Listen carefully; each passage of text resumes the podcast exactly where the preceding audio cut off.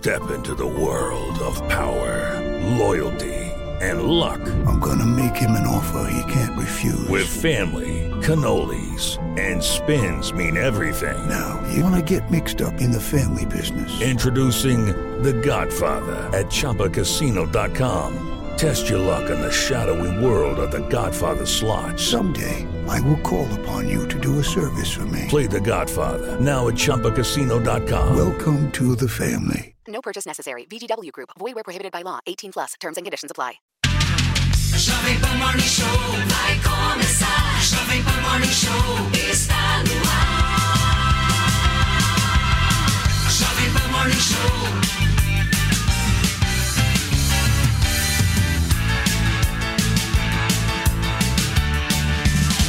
Jovem Pan Morning Show.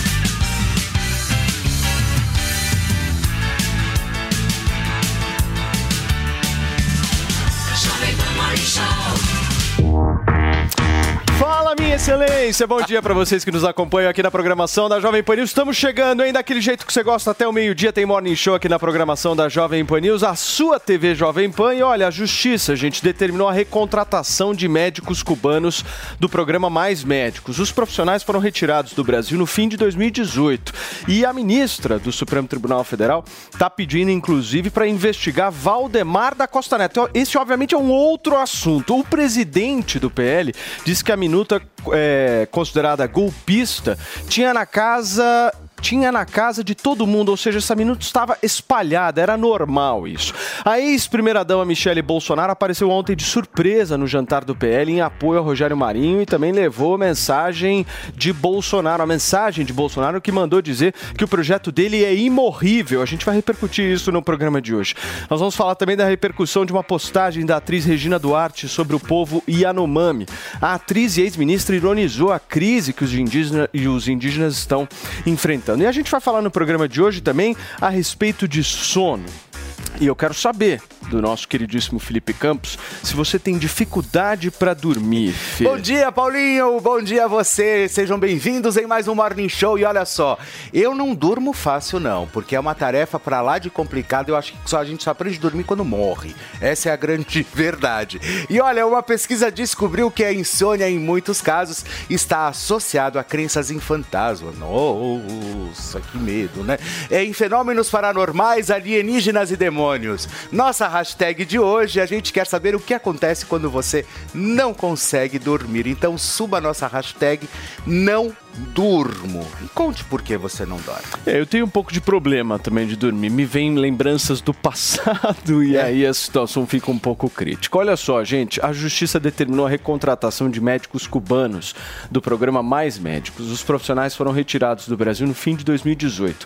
A decisão do TRF1 prorroga contratos do programa Mais Médicos. O juiz cita a emergência de saúde Yanomami. O Tribunal Regional Federal da Primeira Região determinou a recontratação de 1.789 médicos cubanos integrantes do programa Mais Médicos. E tem um prazo, né, Fê, específico para isso. Pois é, olha só, o magistrado deu 10 dias para que o governo apresente um plano de execução para a contratação, para a contratação dos médicos. Né? A o pedido partiu da Associação Nacional dos Profissionais Médicos Formados em instituições de educação superior estrangeiras e dos profissionais médicos intercambistas do projeto Mais Médicos para o Brasil. Muito bem, Fê, vamos discutir com o nosso time, mas antes da gente discutir, Timaço, deixa eu né? dar o meu parabéns aqui ao aniversariante Oba! do dia. O nosso querido Moe Xandão tá fazendo não sei quantas, quantas décadas, mas hoje é aniversário dele. Alexandre Borges aqui com a gente, tudo bem, Ale? Bom dia. Opa, obrigado, valeu. É, o bolo ia ter que ficar muito grande pra botar todas as velas, então deixa pra lá, abafo Happy casa. birthday to you! Olha, o, Ale- o Ale não tem bolo, mas tem champanhe. Coloca aí, afinal de contas, hoje é dia de comemoração, certo, turma? Vamos relembrar os momentos mais glórios de Alexandre Borges, dar uma olhadinha. Esse olhar sensual para comemorar justamente os 75 anos de idade de Alexandre Borges. Parabéns, Ale, muitas felicidades, viu? Escuta, deixa eu entender a tua opinião, vou começar por você hoje. Eu quero entender qual que é a treta do Mais Médicos, porque eu vi um monte de gente falando mal e tal desse programa e eu quero entender o porquê. Tá, vamos lá. Bom dia para vocês, obrigado aí.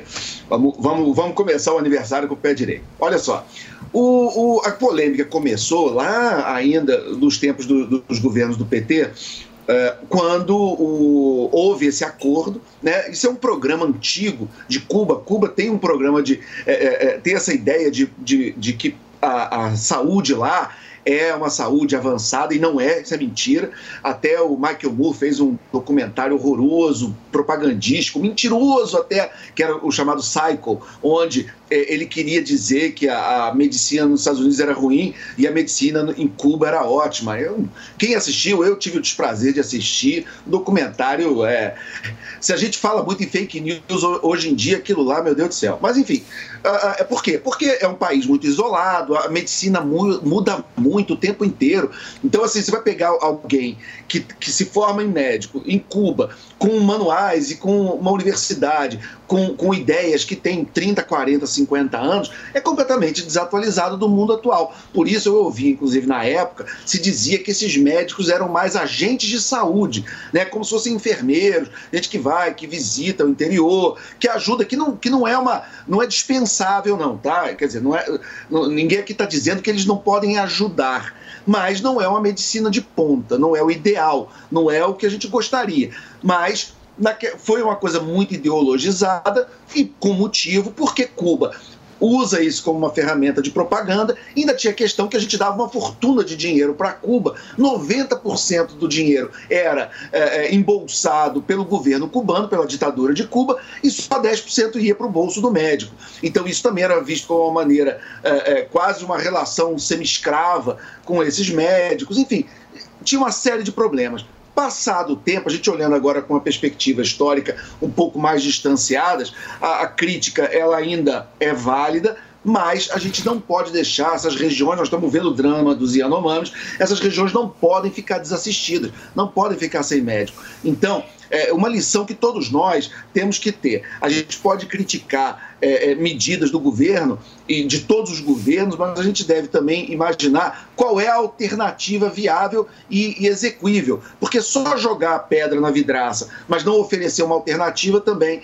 não é o ideal. Então, assim, não é o ideal de forma alguma esses médicos no interior do Brasil, mas hoje ruim com eles, pior sem eles. O Afá, como é que você vê esse raciocínio que o Alexandre fez em relação a mais médicos? Eu entendo esse raciocínio do Alexandre falando sobre as regiões mais afastadas, onde alguns médicos não querem chegar, mas em hipótese alguma a gente pode sustentar é, esse argumento para trazer é, esses médicos cubanos para cá, porque ao mesmo tempo que a gente traz esses médicos que são mantidos como reféns, e é quase que um trabalho escravo, né, que o regime, o regime cubano é, faz com esses médicos que chegam aqui, é, a gente não pode é, tratar esse problema com essa fórmula mágica e simples que o governo petista traz. Né? É, o último programa Mais Médicos, eu trouxe um dado aqui, desembolsou 6 bilhões de reais para Cuba, né? para a gente poder manter o programa Mais Médicos. Esses mesmos 100 bilhões, a gente conseguia formar mais de 52 mil novos médicos aqui no Brasil, ou até construir mais de 14 mil unidades básicas de saúde, né? as famosas UBSs. E, enfim, o que, o que eu acho desse programa é que quando o Bolsonaro lá atrás, em 2018, ele quis, né, é, mandou para Cuba é, algumas reivindicações sobre esse contrato, uma delas seria que o salário seria integral para os médicos, porque hoje não é. E a outra coisa é que, enfim, esses médicos teriam que passar pelo Revalida. E Cuba não aceitou. Ou seja, não foi o Bolsonaro que acabou com o programa. Cuba simplesmente pediu para que todos esses médicos voltassem imediatamente a Cuba. Então, enfim, é, acho que está bem errado esse programa. É, o Brasil tem outras formas e soluções da gente poder mandar mais médicos para esses lugares e essa não é a melhor, com certeza. Ô, mano, você vê muito problema como a FA ou não? Olha, o que eu acho mais estranho nessa história é ser uma decisão da justiça, né? Porque me parece uma questão eminentemente de política pública, que devia, portanto, ser formulada pelo Poder Executivo. E a gente vê, é, enfim, esse tipo de decisão judicial ocorre, a justiça atua passivamente, né? Então, então as pessoas estão solicitando que a justiça decida sobre isso. E é estranho porque, como a UAFA falou, foi uma decisão do governo cubano que retirou é, a contratação. Então, como que a justiça brasileira vai reordenar que o governo cubano é, mande de volta os médicos? É, me soa estranha essa questão. Agora, o que também é, acho que merece toda a nossa atenção, nós cidadãos brasileiros, é o fato de que pô, acabou o programa Mais Médicos e a gente não conseguiu é, criar uma alternativa eficiente que leve médicos para essas regiões, porque de fato o que a gente está vendo é, na situação dos Yanomamis é um, um quase um, um, crime humanitário, a situação que, que chegou é, para esses indígenas. Então, de fato, alguma coisa a gente precisa fazer, mas me parece estranho que seja a justiça a determinar é, o envio desses médicos. O normal seria o Poder Executivo criar uma política pública, mesmo que emergencial, para chegar é, até esses desassistidos. Muito bem, gente. Vocês sabem aquele ditado antigo que fala depois do ladrão, trancas de ferro? Pois é, no caso de Brasília, é depois do quebra-quebra, confusão, destruição, aí finalmente a segurança é levada a sério. Com medo de novas manifestações violentas, a Secretaria de Segurança Pública do Distrito Federal prepara um esquema especial para a posse de deputados federais e também de senadores no Congresso Nacional, que acontece nesta quarta-feira. A reportagem que chega agora é da Berenice Leite. O governo do Distrito Federal disse que vai reforçar o policiamento nesta quarta-feira, dia 1 de janeiro, quando acontece a posse de deputados e senadores. Além do reforço no policiamento, também já nesta segunda-feira começaram a cercar em torno aqui da esplanada dos ministérios. O trânsito já foi interrompido, inclusive ali na altura do Ministério da Saúde. Tudo isso para reforçar a segurança e evitar novos ataques, assim como ocorreu no dia 8 de janeiro. Esta, inclusive, é a primeira operação sob o comando do novo secretário de Segurança Pública, o Sandro Avelar. O anúncio foi feito pelo interventor federal da Segurança, Ricardo Capelli, ele que já está há mais de 20 dias no comando da segurança aqui do Distrito Federal. Além disso, a gente lembra que na quarta-feira também acontece uma sessão solene no Supremo Tribunal Federal que marca a retomada das atividades no Judiciário. Como vocês podem ver, eu estou aqui no Salão Verde da Câmara dos Deputados, onde na quarta-feira 513 parlamentares eleitos e reeleitos devem assumir. Aqui do lado de dentro, o pessoal também já está organizando. Como vocês podem ver, olha só, o tapete vermelho já está aqui para receber, né, para esse evento de posse. E lá no Senado, a renovação de um terço. 27 senadores devem assumir assumir aí as cadeiras. A gente segue acompanhando e trazendo todas as atualizações em torno do reforço da segurança aqui na capital federal. De Brasília, Berenice Leite. Muito bem, gente. Vamos discutir um pouco esse cenário de amanhã, né? Quarta-feira, posse no Senado, decisivo, posse hein? na Câmara, decisivo. Na Câmara, eu acho que está, enfim, já definido praticamente. Embora, né, se a gente resgatar a história, eu me lembro da eleição do Severino Cavalcante, era um outro cenário, né? É. Também a gente não pode, talvez, fazer esse paralelo, mas reviravoltas acontecem. Como é que você vê a Câmara e o Senado, Afá? É, como, enfim, a gente discutiu ontem muito sobre isso, acho que a gente vai ter uma Câmara e um Senado bem mais conservador. Mas o meu ponto, assim, onde eu acho que a gente tem que ter uma atenção é no Senado, que ele está um Senado renovado, né? É, visto que só cinco senadores conseguiram a reeleição na eleição passada, então a gente vai ter um Senado aí totalmente transformado, é, mudado, com novas ideias, novas pessoas, e por isso que é tão importante a gente ter esse olhar e esse foco na presidência do Senado, para que algumas pautas que ficaram travadas no passado avancem agora. O Mano, do ponto de vista do Senado Federal, você realmente acha que o Rogério Marinho tem alguma chance? Porque ele cresceu nesses últimos dias e horas, né? Ele cresceu, a gente está vendo o engajamento maior do ex-presidente Jair Bolsonaro. A ex-primeira-dama Michele Bolsonaro participou de articulações, então eu diria que é, o Pacheco segue favorito à vitória, mas o jogo está aberto e o, o Marinho tem chance. É, agora, eu, eu, acho que o Afá está um pouco otimista na ideia de que as ideias darão a tônica do Senado. Eu acho que. É, a, Tem a- várias ideias boas. pois é, eu acho que a, a política brasileira acaba tendo uma dinâmica que as ideias muitas vezes ficam em segundo plano. A gente está vendo muito, muitos senadores que, inclusive, foram eleitos supostamente apoiando o Bolsonaro, que já estão negociando cargo com o governo Lula. Então, é, a força da máquina acaba pesando muito é, nesse tipo de articulação. Né? Agora, Ale, dá para acreditar numa vitória do Rogério Marinho ou você acha que o negócio está praticamente decidido ali? Porque o Rodrigo Pacheco tem a força do Lula, tem a força do Kassab atuando muito forte na articulação, tem a força, inclusive, do Arthur Lira, que acho que opta também pelo próprio Rodrigo Pacheco, uma certa continuidade. O Rogério Marinho ganharia como? Não, dá para acreditar sim. Ele tem crescido muito de uns dias para cá, a gente tem comentado isso, e ele pode se beneficiar do voto secreto, né? Esse é outro ponto também.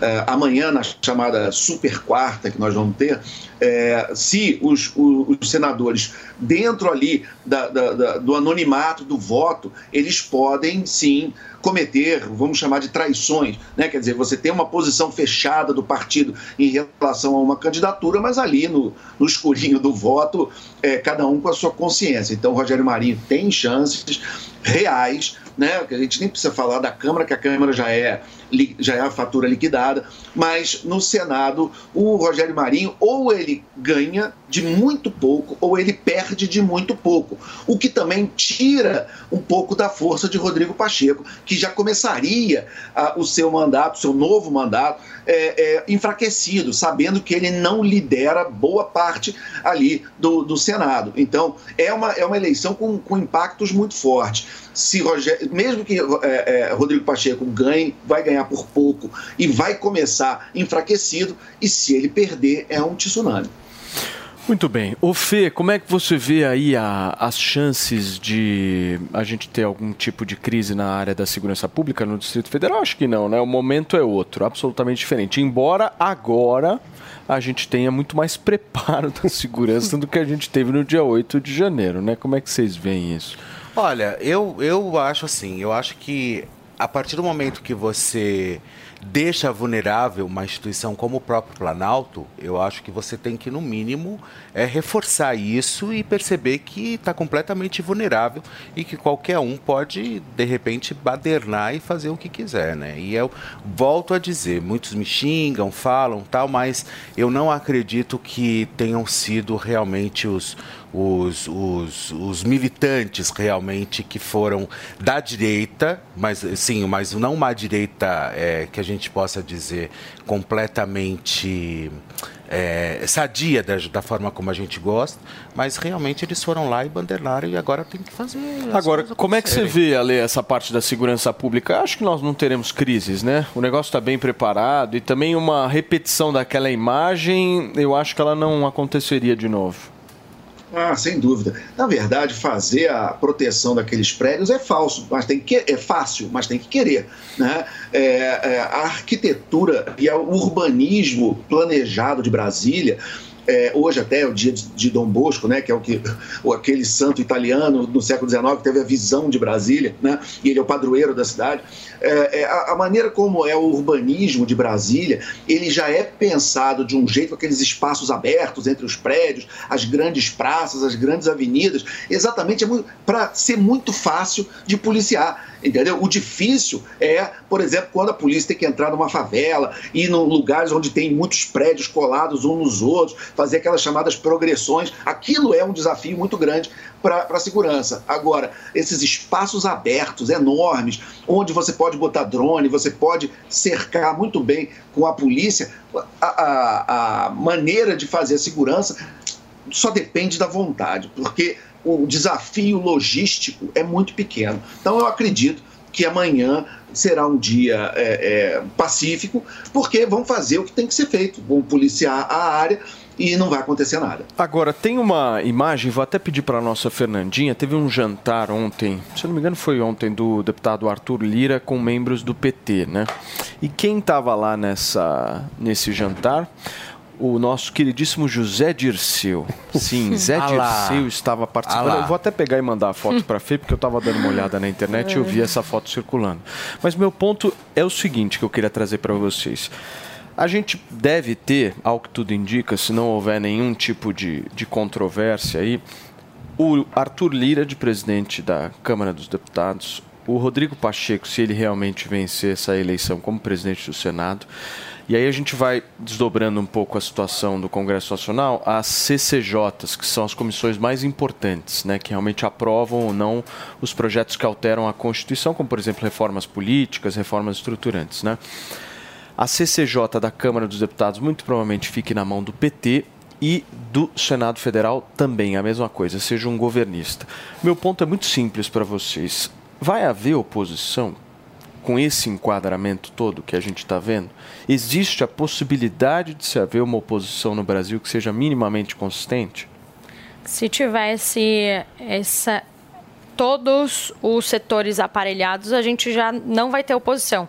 A gente já está enfrentando uma dificuldade absurda de fazer e de ter uma, uma oposição é, ativa, uma oposição unida aqui no Brasil, né? Porque, enfim, a gente está acompanhando aí tudo que está acontecendo, alguns deputados, algum, alguns parlamentares aí que foram que foram silenciados. É, e se a gente tiver o aparelhamento de todas as instituições e principalmente esses cargos aí que são essenciais para que tenha esse diálogo, esse equilíbrio é, aparelhados com o governo federal, a gente não vai conseguir fazer oposição. Infelizmente, é, aí eu não vejo uma saída no, no fim do túnel para isso. Ô, mano, porque do ponto de vista político, tudo passa por esses cargos, né? Sim, tudo mas, passa. mas olha só, em A geral. oposição viria da onde? Da nas- rua?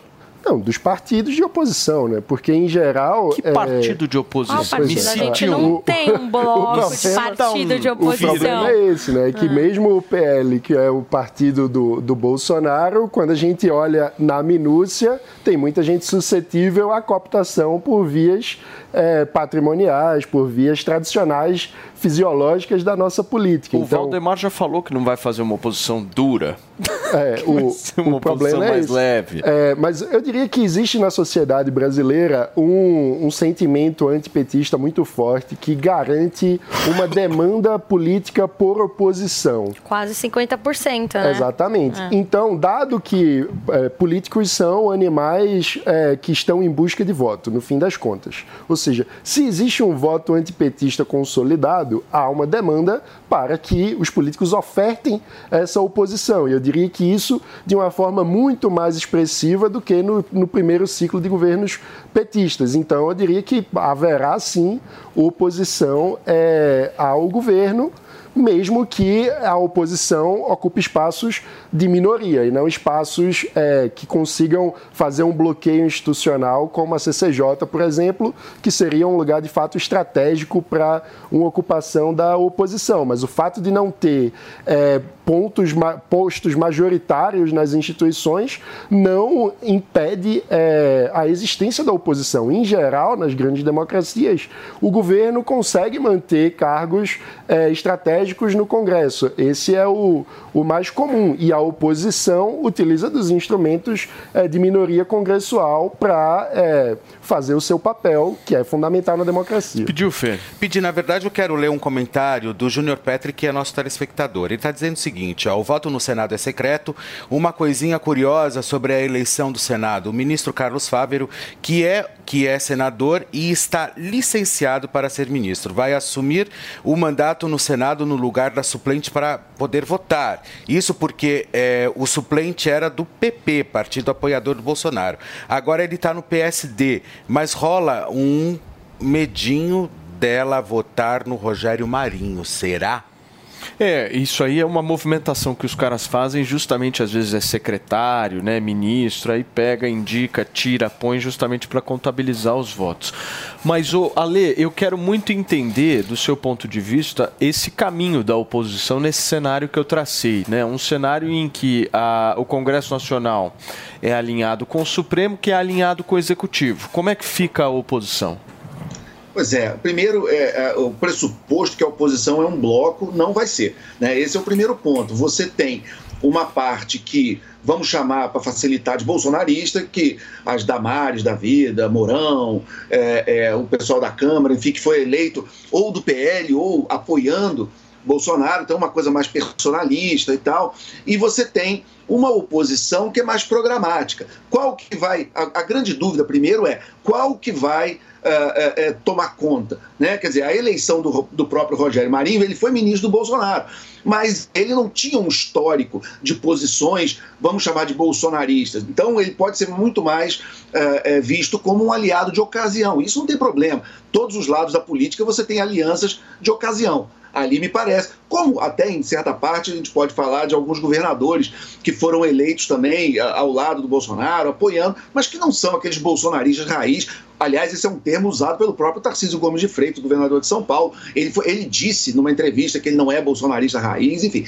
Então, esse movimento, fora a, a, a maneira como o Bolsonaro tem se portado, ele for, uh, fora do país, não uh, liderando a oposição da maneira como se imagina que ele poderia liderar. Então, ainda é um cenário que precisa, a gente precisa dar tempo ao tempo a entender qual é a, a, força política que vai representar o campo não petista, o campo antipetista, ou o campo da, do centro, centro-direita, da direita, enfim. Vai ser uma oposição bolsonarista que quer recolocar ou o Bolsonaro ou alguém indicado por ele na presidência em 2026 ou é uma oposição às ideias do PT, a, a, como eram as manifestações de 2015, 2016, enfim, que ali você tinha uma, um segmento enorme da população que estava descontente com os governos petistas e era uma discussão de é, mérito. Né? É, é, tanto que o bolsonarismo teve um papel absolutamente secundário naquelas manifestações. e depois, quando esse, o movimento antipetista ganhou um rosto e ganhou a presidência em 2018. Hoje, repito, com a derrota do Bolsonaro, com a vitória do Lula e com a composição que a gente tem hoje uh, uh, na, na, nova legislatura que toma posse amanhã, ainda é cedo para a gente dizer para que lado vai a oposição. Não existe vácuo em política, é, ela pode ir para qualquer um dos dois lados. Mas, por exemplo, uma eleição de Rogério Marinho não necessariamente diz para que lado que vai.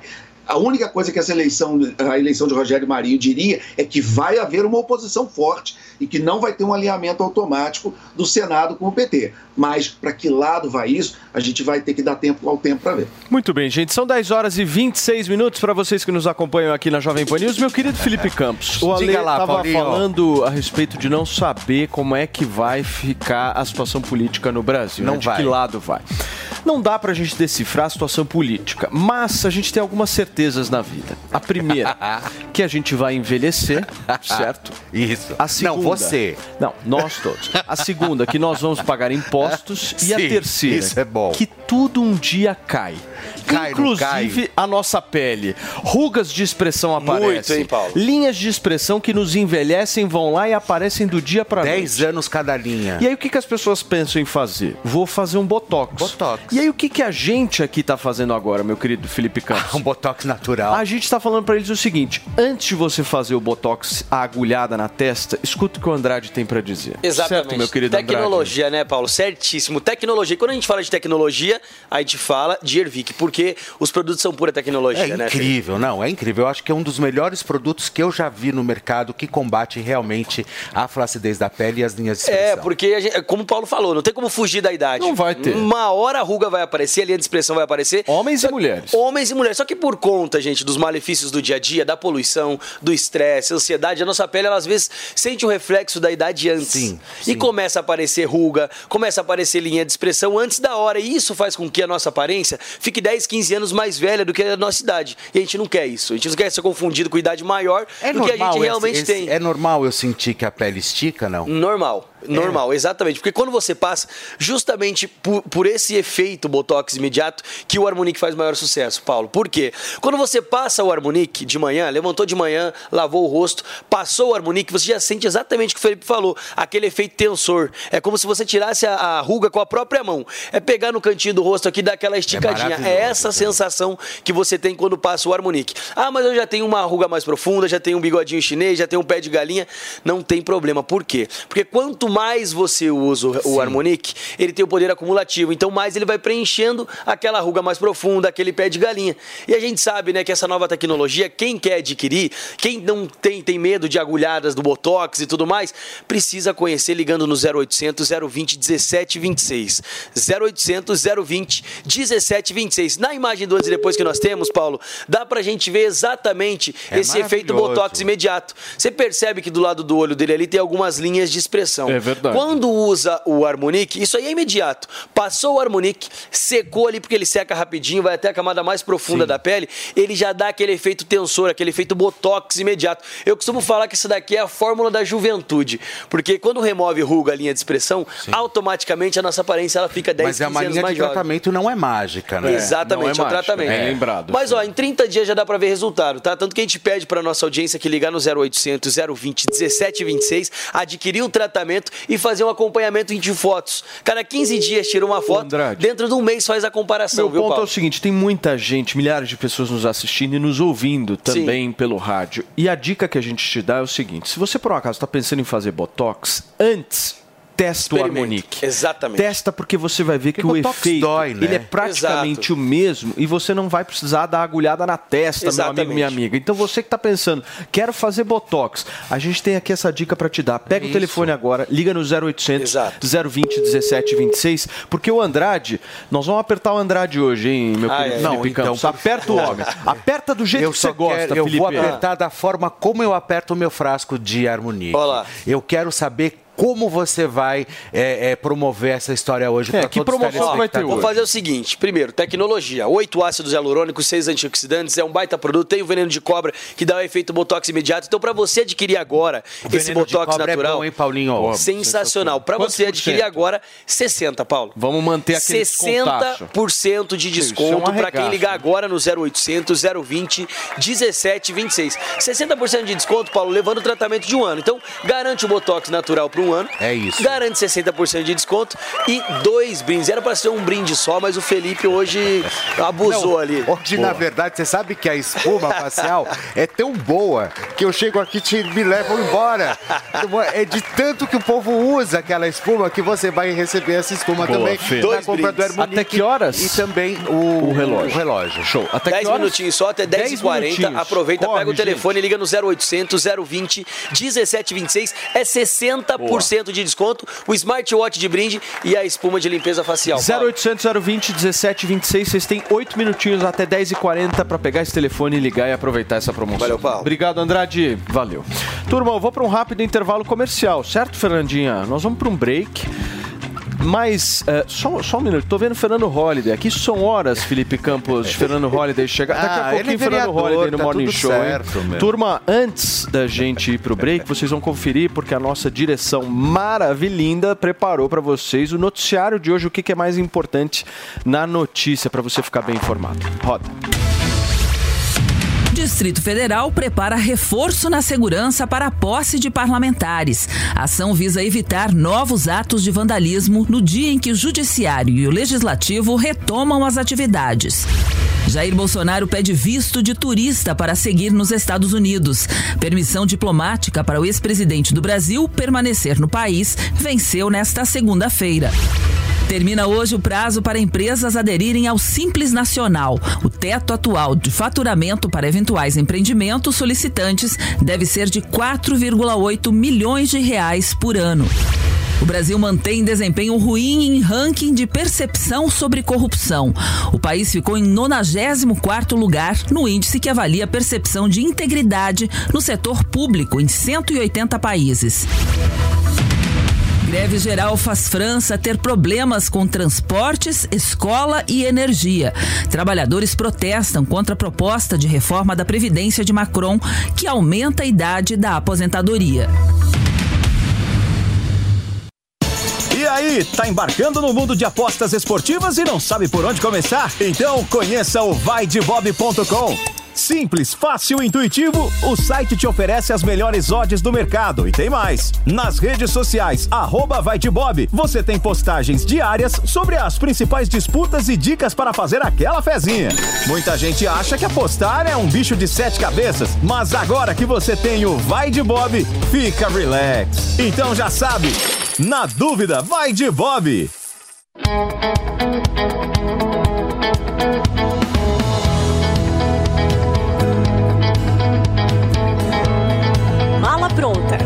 Com Pat Leone.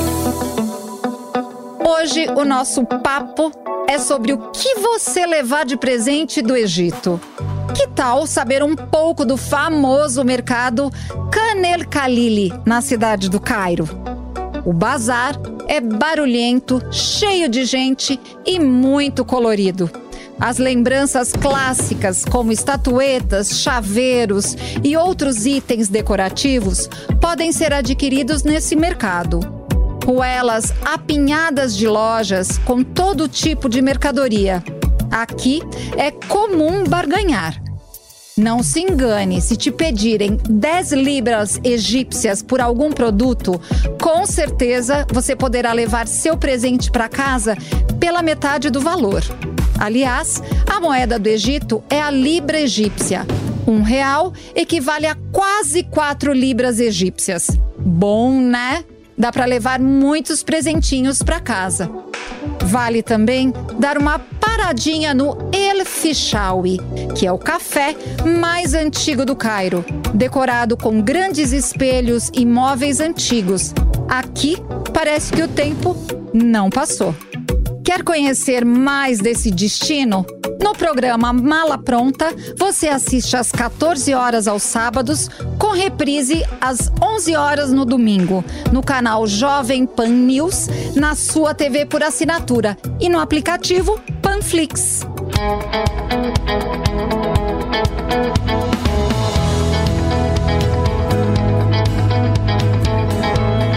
Mala pronta com Pat Leone.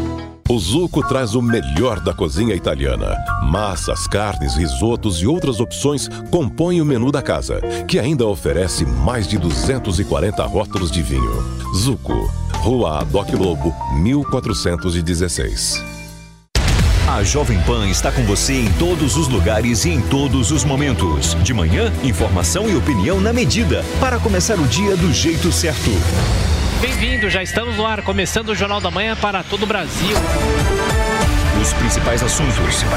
A notícia de última hora. Uma frente fria chegou ao Rio de Janeiro. E aquilo que mexe com a sua rotina. Até o momento, o engarrafamento. Tudo passa pelo microfone da Pan. A Jovem Pan está com você o tempo todo, com som e imagem. De Brasília, Luciana. Gato Popeta, como é que foi a conversa com o Marcelinho? Rio, Rodrigo Viega. Viu só? Acesse jovempan.com.br, baixe o aplicativo da Panflix e se inscreva em nossos canais no YouTube. Jovem Pan News.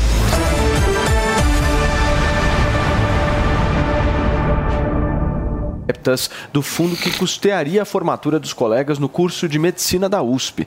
No âmbito da mesma investigação, foi solicitada inclusive a prisão preventiva da jovem, certo, Fê? Pois é, olha que loucura. A estudante passou a ser investigada após confessar aos colegas que teria perdido por volta de 940 mil reais. Gente, você tem noção o que é isso? Arrecadados pelos colegas de universidade para a festa de formatura na semana passada. Porém, a empresa responsável por realizar os eventos se comprometeu a absorver o prejuízo. Olha, vou falar uma coisa para vocês. Cá entre nós, assim, Ah. só entre nós. Essa menina vai ser contratada em Brasília já já. Vai, vai.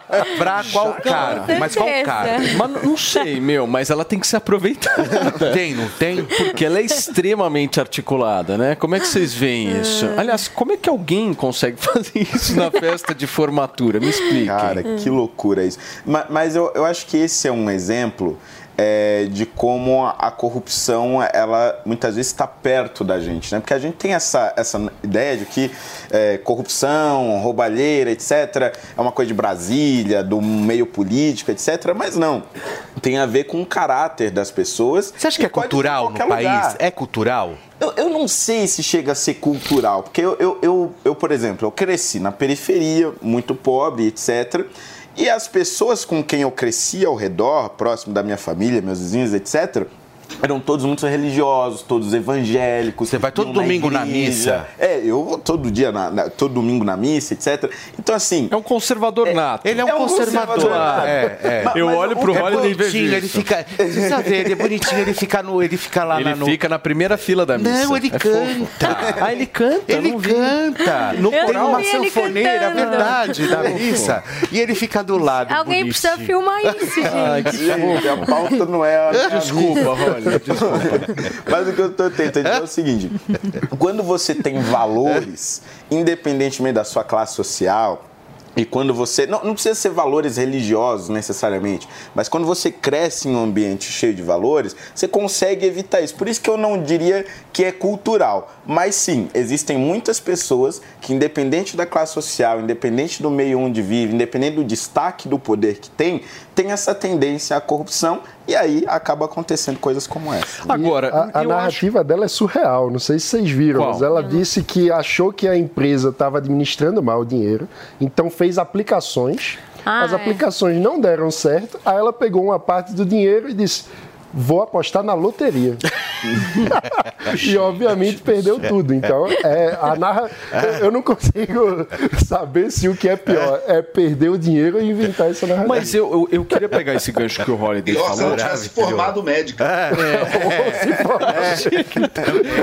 Eu queria pegar um gancho do que o Holiday falou, porque eu acho que a corrupção ela não está enraizada, talvez, na nossa sociedade, mas o jeitinho brasileiro tá. Ah, Totalmente. Eu acho que são coisas diferentes. O que, que é o jeitinho O brasileiro? jeitinho brasileiro, Felipe Campos, é aquilo que você fez, inclusive com o Fernando Holliday no intervalo. Eu não posso falar aqui direito o que é, mas é mais ou menos, só para você ter uma noção, entendeu? Ô, Afá, me explica um pouco sobre esse jeitinho brasileiro. Você acha que ele existe mesmo? Com certeza existe, né? O brasileiro tem essa coisa de procrastinação, acho que é, que está muito enraizado isso em nós de ah, se não deu certo aqui, deixa eu fazer uma ligação rapidinho aqui pro meu amigo, né, para ver se ele me safa dessa. Sempre tem o QI. E exato, e isso acontece muito, principalmente com o político, né? Ou vocês acham que é à toa essa coisa de ah, eu tenho um amigo vereador, não estou falando de você. Não deixa de você, ser o amigo, né? Mas é aquela coisa, né? Eu tenho um amigo vereador, tenho Abre um amigo WhatsApp, deputado. Por favor. Tenho, tenho esse amiguinho aqui que pode me ajudar e, ou enfim, é, assinar esse contrato ou, ou facilitar as coisas para mim. Eu acho que isso está bem enraizado aqui.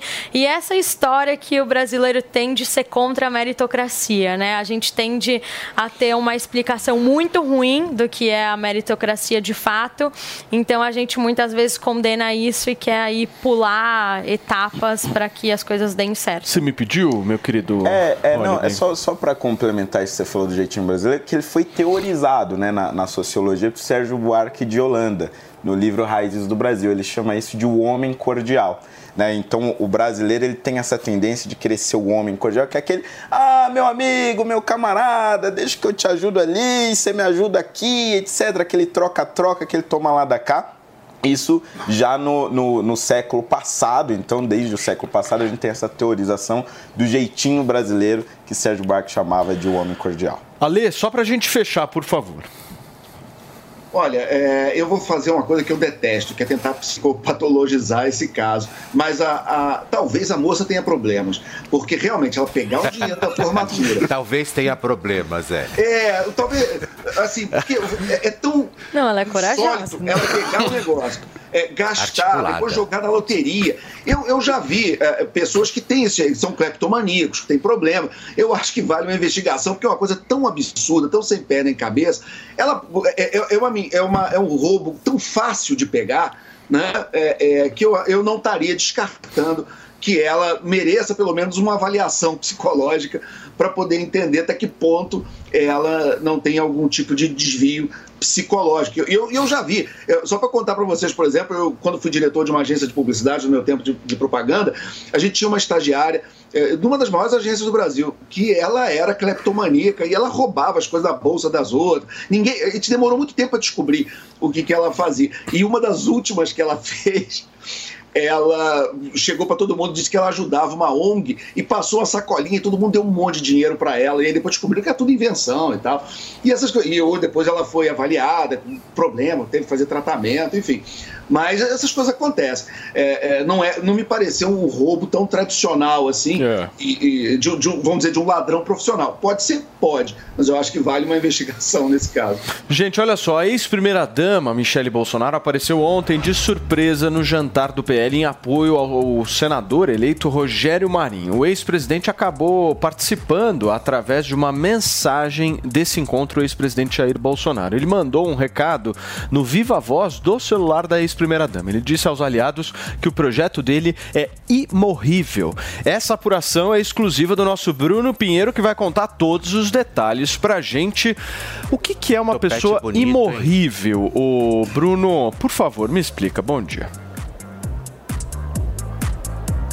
Olha, Paulo, depende do ponto de vista, né? Na verdade, aí não dá para ter uma dimensão do que é imorrível. Você até falou que é imbrochável diversas vezes aqui no evento. Agora aderiu o imorrível nessa fala ontem nesse jantar que foi na espécie, viu, de uma aula inaugural, na verdade. A ex-primeira-dama chegou justamente às 8h40 nesse jantar, foi muito bem recebida, aplaudida naquele momento, representando ali, Felipe, a figura do ex-presidente Jair Bolsonaro. E, e logo na sequência ela conversou com vários nomes que foram eleitos, ex-ministros, alguns ex-ministros que não conseguiram se reeleger, mas são nomes importantes nesta campanha estiveram ali e começou a fala de Valdemar Costa Neto reafirmando que está muito feliz que nunca imaginou conseguir eleger esse número de representantes no Congresso Nacional e Valdemar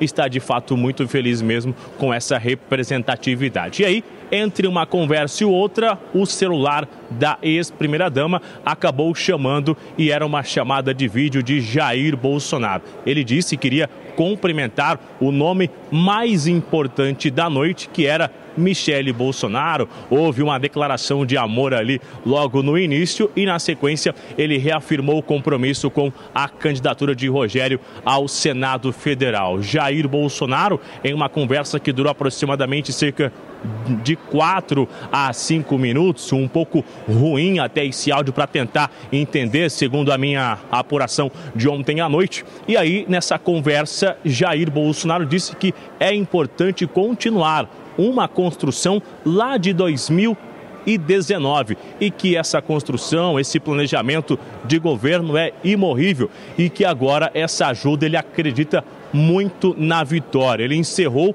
a chamada e dizendo: estamos juntos até a vitória que vai ser amanhã essa eleição, acreditando que Rodrigo e Rogério já alcançaram o mesmo número de votos. Que agora Eduardo Girão vai ser um nome importante para tentar ver ali. Há uma expectativa de convencimento ainda, Paulo, para tentar chamar Eduardo Girão e somar a candidatura de Rogério, com oito indecisos. E é justamente nisso que eles estão tentando o convencimento com esses indecisos. Rogério disse na sua fala que se houver excesso durante uma gestão no Senado, é importante ser reavaliado e corrigido e que a democracia e a sua essência ela só sobrevive com o diálogo. Rogério Marinho, que andou viajando vários estados, não tinha tanta confiança, mas nessa reta final acabou subindo aí e chegando uma disputa acirradíssima. A eleição é amanhã, então, da mesa diretora do Senado Federal. Se falam em alguns indecisos, o convencimento é muito importante neste momento. Mas o governo aqui também, Lula, está à disposição de ajudar Rodrigo nessa disputa eleitoral. Se for necessário, até chamar esses indecisos numa reunião aqui no Palácio do Planalto e oferecer algumas secretarias com status de ministério. É o que diz a minha apuração na manhã desta terça-feira, viu, Paulo? Muito bem, Brunão. Obrigado pelas suas informações. O Bruno Pinheiro sempre com informações exclusivas aqui, o jornalismo da Jovem Pan lá de Brasília, trabalhando firme e forte para que você fique sempre bem atualizado. Se tem uma coisa que é imorrível, é o topete do Bruno topete Pinheiro. nunca certo? morre do Isso Bruno. aí, meu, tá firme e forte. Um abração para você, Brunão. Obrigado pela sua participação.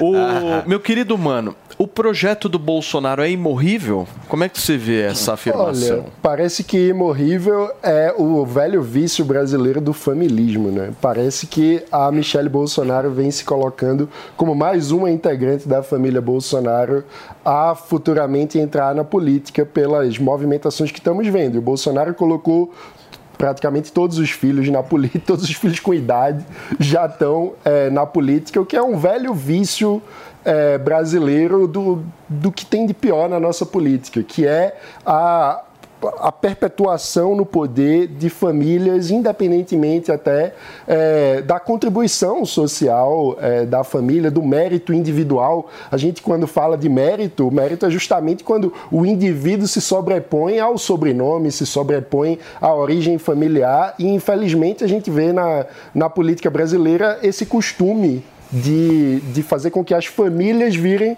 quase famílias reais, né? Uma coisa meio é, herança da- do tempo da monarquia, que é uma, uma, uma coisa que faz muito mal à cultura política brasileira, que faz com que a- as ligações pessoais do homem cordial importem mais do que os projetos de país, do que os valores concretos, do que as ideias políticas, do que os projetos de política pública concreto. Então, é, isso parece horrível no Brasil. mas, mas o. Posso só, só fazer um complemento, Fê? Mas o Bolsonaro politicamente morreu ou não?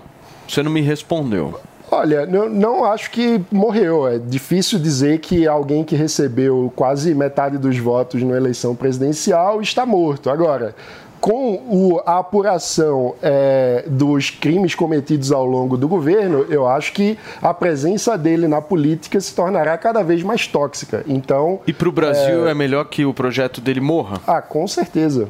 Eu diria que o, o bolsonarismo hoje atravanca o campo não petista de construir uma nova liderança. E o maior cabo eleitoral do Lula, o sonho molhado do Lula, é que o Bolsonaro seja imorrível, porque a forma de perpetuação do PT no poder hoje é baseada na contraposição ao petismo. Então, a gente precisa mudar esse, essa configuração. Ô, Holiday, eu vi que você gostou bastante do que o Mano falou. Nem um pouco. É, Não, pelo seguinte, o Bolsonaro, ele é o maior líder popular da história da direita brasileira. Isso é verdade. Nós nunca tivemos um candidato à presidência de direita com a popularidade que ele tem. Veja, é o segundo candidato à presidência mais votado da história do país perdendo somente para o sujeito que está agora ah, ah, ah, no posto. Então, o Bolsonaro é o único hoje com um potencial suficiente de liderar uma oposição ah, ah, forte e uma oposição decente ao governo ah, Lula. Tanto é verdade que agora no Senado nós temos ali três candidaturas à, à presidência do Senado e a candidatura com o potencial de derrotar o Pacheco e, e, portanto, de assumir e, e de retirar esse favoritismo que ele tinha na presidência do Senado é justamente a candidatura apoiada por Bolsonaro. Logo, ele tem uma popularidade nas ruas que é absolutamente inédita, mas ele também tem um poder político que é absolutamente inédito. Ele tem um poder muito forte, uma influência muito forte na maior parte dos senadores que foram eleitos nesse, eh, eh, nessa última eleição e também uma influência muito forte na Câmara dos Deputados, que agora vai ser majoritariamente conservadora. Inclusive, ontem nós estávamos discutindo aqui se Bolsonaro lideraria, eh, se voltaria ou não voltaria ao Brasil. Essa reunião, esse jantar ontem aí com a participação dele remota, demonstra que mesmo de longe, Bolsonaro não esqueceu do país, está articulando é, é, politicamente para a presidência do Senado e está também demonstrando aí a sua influência nos bastidores. Muito bem, eu só preciso fazer um link aqui rapidamente com a coletiva de imprensa. É isso, Fernandinha, que está acontecendo agora de Fernando Haddad, Simone Tebet, Fávaro e Mercadante se encontrando com representantes da FEBRABAN. Os ministros, inclusive, e o próprio presidente do BNDES estão falando aos membros do conselho da entidade nesse encontro com a FEBRABAN. A gente vai continuar ouvindo rapidamente um trecho dessa coletiva de imprensa ao vivo aqui na Jovem Pan. discutido com os bancos desde a segunda semana de janeiro. E vai ser semana que vem apresentada para o presidente Lula, deve ser lançada em fevereiro. Ministro, com relação a esse novo arcabouço fiscal, o que a gente pode esperar? E, ministra, com relação a essa reorganização das dívidas, o que a senhora pode falar para a gente? Reorganização das? Das dívidas, né? O senhor falou agora há pouco. O desenrola. Ah, dos gastos. Espera. Então, O desenrola é com você, mas eu É, o, o- a, a questão do arcabouço fiscal, a, a PEC da transição previa o encaminhamento até agosto. Nós antecipamos para abril. Então, até abril, o presidente Lula vai validar a nova regra fiscal a ser encaminhada para o Congresso. Tá bem? Ministra, a, Deixa. a senhora Por favor, foi senhor. senadora por oito anos, né? E a, e a próxima eleição do Senado está disputada. A senhora está em campo trabalhando pelo governo nessa, nessa eleição também? Sim, hoje eu participo de um almoço, inclusive, para poder checar os votos. Nosso governo está apoiando a reeleição do presidente Pacheco. Entendemos que é fundamental para o fortalecimento da democracia. 8 de janeiro não foi uma data qualquer. Todos nós nos espantamos e sentimos até com um sentimento de horror a uma triste realidade que hoje existe no Brasil. O Brasil está dividido ao meio, lamentavelmente. O ex-presidente Bolsonaro conseguiu extrair o que há de pior, uma parcela ínfima, muito pequena, mas que é barulhenta da sociedade brasileira. A estabilidade econômica passa pela estabilidade institucional. Portanto, entendemos na figura do presidente Rodrigo Pacheco a figura de um presidente capaz, em harmonia com os demais poderes, de garantir, como presidente do Congresso Nacional reeleito, essa harmonia necessária. Sem isso, não dá para falar em baixar a taxa de juros de 13,75, não dá para falar em garantir uma inflação mais baixa, em crescimento econômico, em geração de emprego e renda e qualidade dos serviços públicos. Democracia é o grande guarda-chuva. Então, por conta disso, sim, eu estou em plena campanha, como disse no horário de almoço, porque nos, nos demais horários eu sou ministra de Estado. Uma das medidas pelo senhor naquele pacote recente é de desempate do CARF voltando ao governo. E grandes empresas, inclusive bancos, são contra essa medida, estão tentando Claro, vários né? julgamentos que seja votado no Congresso. Vocês também falaram disso? Para vocês que nos acompanham aqui na Jovem Pan, nós estamos né? acompanhando a coletiva de imprensa de Fernando Haddad e Simone Tebet casos, né? depois do encontro com banqueiros aqui em São Paulo. Mas, sinceramente, é, é uma vergonha o que está acontecendo no CARF. Não existe nenhum país do mundo com esse sistema de solução de litígio administrativo. Nenhum país do mundo. Eu desafio, desafio é, qualquer pessoa a me apresentar um sistema que se aproxime do que é o CARF, do que era o CARF até a medida provisória ter, ter sido editada. Desafio. Isso também foi tema da reunião hoje? Não, não foi. É curioso, né? Porque ninguém fala diretamente co- comigo sobre esse assunto. Ninguém fala comigo sobre esse assunto. Porque não tem como justificar uma coisa dessa. Não tem nenhum país da OCDE com esse sistema. Não tem nenhum país do G20 com esse sistema. Eu estou aqui na presença de tantos jornalistas, me investiguem. Fala assim, ó, ministro Haddad, achamos aqui um caso de um país que adota um, um modelo parecido com, com o que era o CARF. Não existe, simplesmente porque é impossível o próprio, o próprio contribuinte julgar um auto de infração como é o que está acontecendo. E nós não estamos falando de milhares de empresas, nós estamos falando de 20, 30 empresas que estão se beneficiando do, do empate pró-contribuinte, com as teses mais absurdas, a ponto de desafiar a jurisprudência afirmada do, Supremo Tribu- do Superior Tribunal de Justiça e do Supremo Tribunal Federal. Como é que um órgão administrativo pode reverter uma decisão do Supremo Tribunal Federal? Que é um colegiado com 11 ministros. E um órgão administrativo paritário desafia uma jurisprudência firmada do Supremo Tribunal Federal e alguém vem me dizer que isso é normal? Eu estou muito disposto a debater com o Congresso Nacional. Ministro, como o senhor avalia as novas projeções do FMI para a economia brasileira? Olha, tem banco fazendo projeção para cima, né? Você está me perguntando de alguém que está fazendo projeção para baixo, mas tem banco que ontem. Para cima, que vem para baixo. Não, é um alguém importante. Né? É o FMI. Não, mas os bancos brasileiros também fazem projeção. E fizeram projeção, todos estão aumentando de 1 para 1,5 para 1,7 o crescimento econômico do Brasil esse ano. Nós estamos em janeiro, gente. E depende de, da, da política econômica também, que está em curso. Agora, ministro, ministro, ministro, na relação Muito bem, gente. Nós ouvimos um trecho da coletiva de imprensa de Haddad e Simone Tebet, eh, com, eh, em seguida da reunião, inclusive, com alguns banqueiros aqui em São Paulo, representantes da Federação Brasileira dos Bancos, a FEBRABAN. A gente estava discutindo aqui, acho que tem tudo a ver com essa questão eh, que o Haddad coloca, sobre a fala do Bolsonaro de dizer que o projeto político dele é imorrível, certo, minha querida Wafá? Como é que você interpreta isso? Você está mais com Holiday ou mais com humano? Não Você querendo é de maneira nenhuma criar grupos É. aqui dentro do programa. Com essa Rachar beleza, o programa. Não com essa sua isso. beleza, É. você é imorrível. Não, eu tenho que usar o Botox, né? o tratamento de Botox. Mas, enfim, é, falando sobre o que interessa, é, com certeza eu estou muito mais com o Holiday nessa do que com o Manon. E eu acho que é importante a gente ressaltar uma coisa aqui, que alguns grupos liberais, alguns grupos que se diziam de centro, centro-direita, que também eram contra o PT, né? Lembrando que a maior parte da população brasileira foi contra o PT nas ruas lá em 2016, pedindo impeachment, enfim, pedindo que é, o Lula fosse preso e, e tudo mais. Hoje, esses mesmos grupos, eles, é, de uma maneira ali meio maquiada, eles apoiam esse atual governo, apesar de ser totalmente contra é, o que o liberalismo econômico prega, né?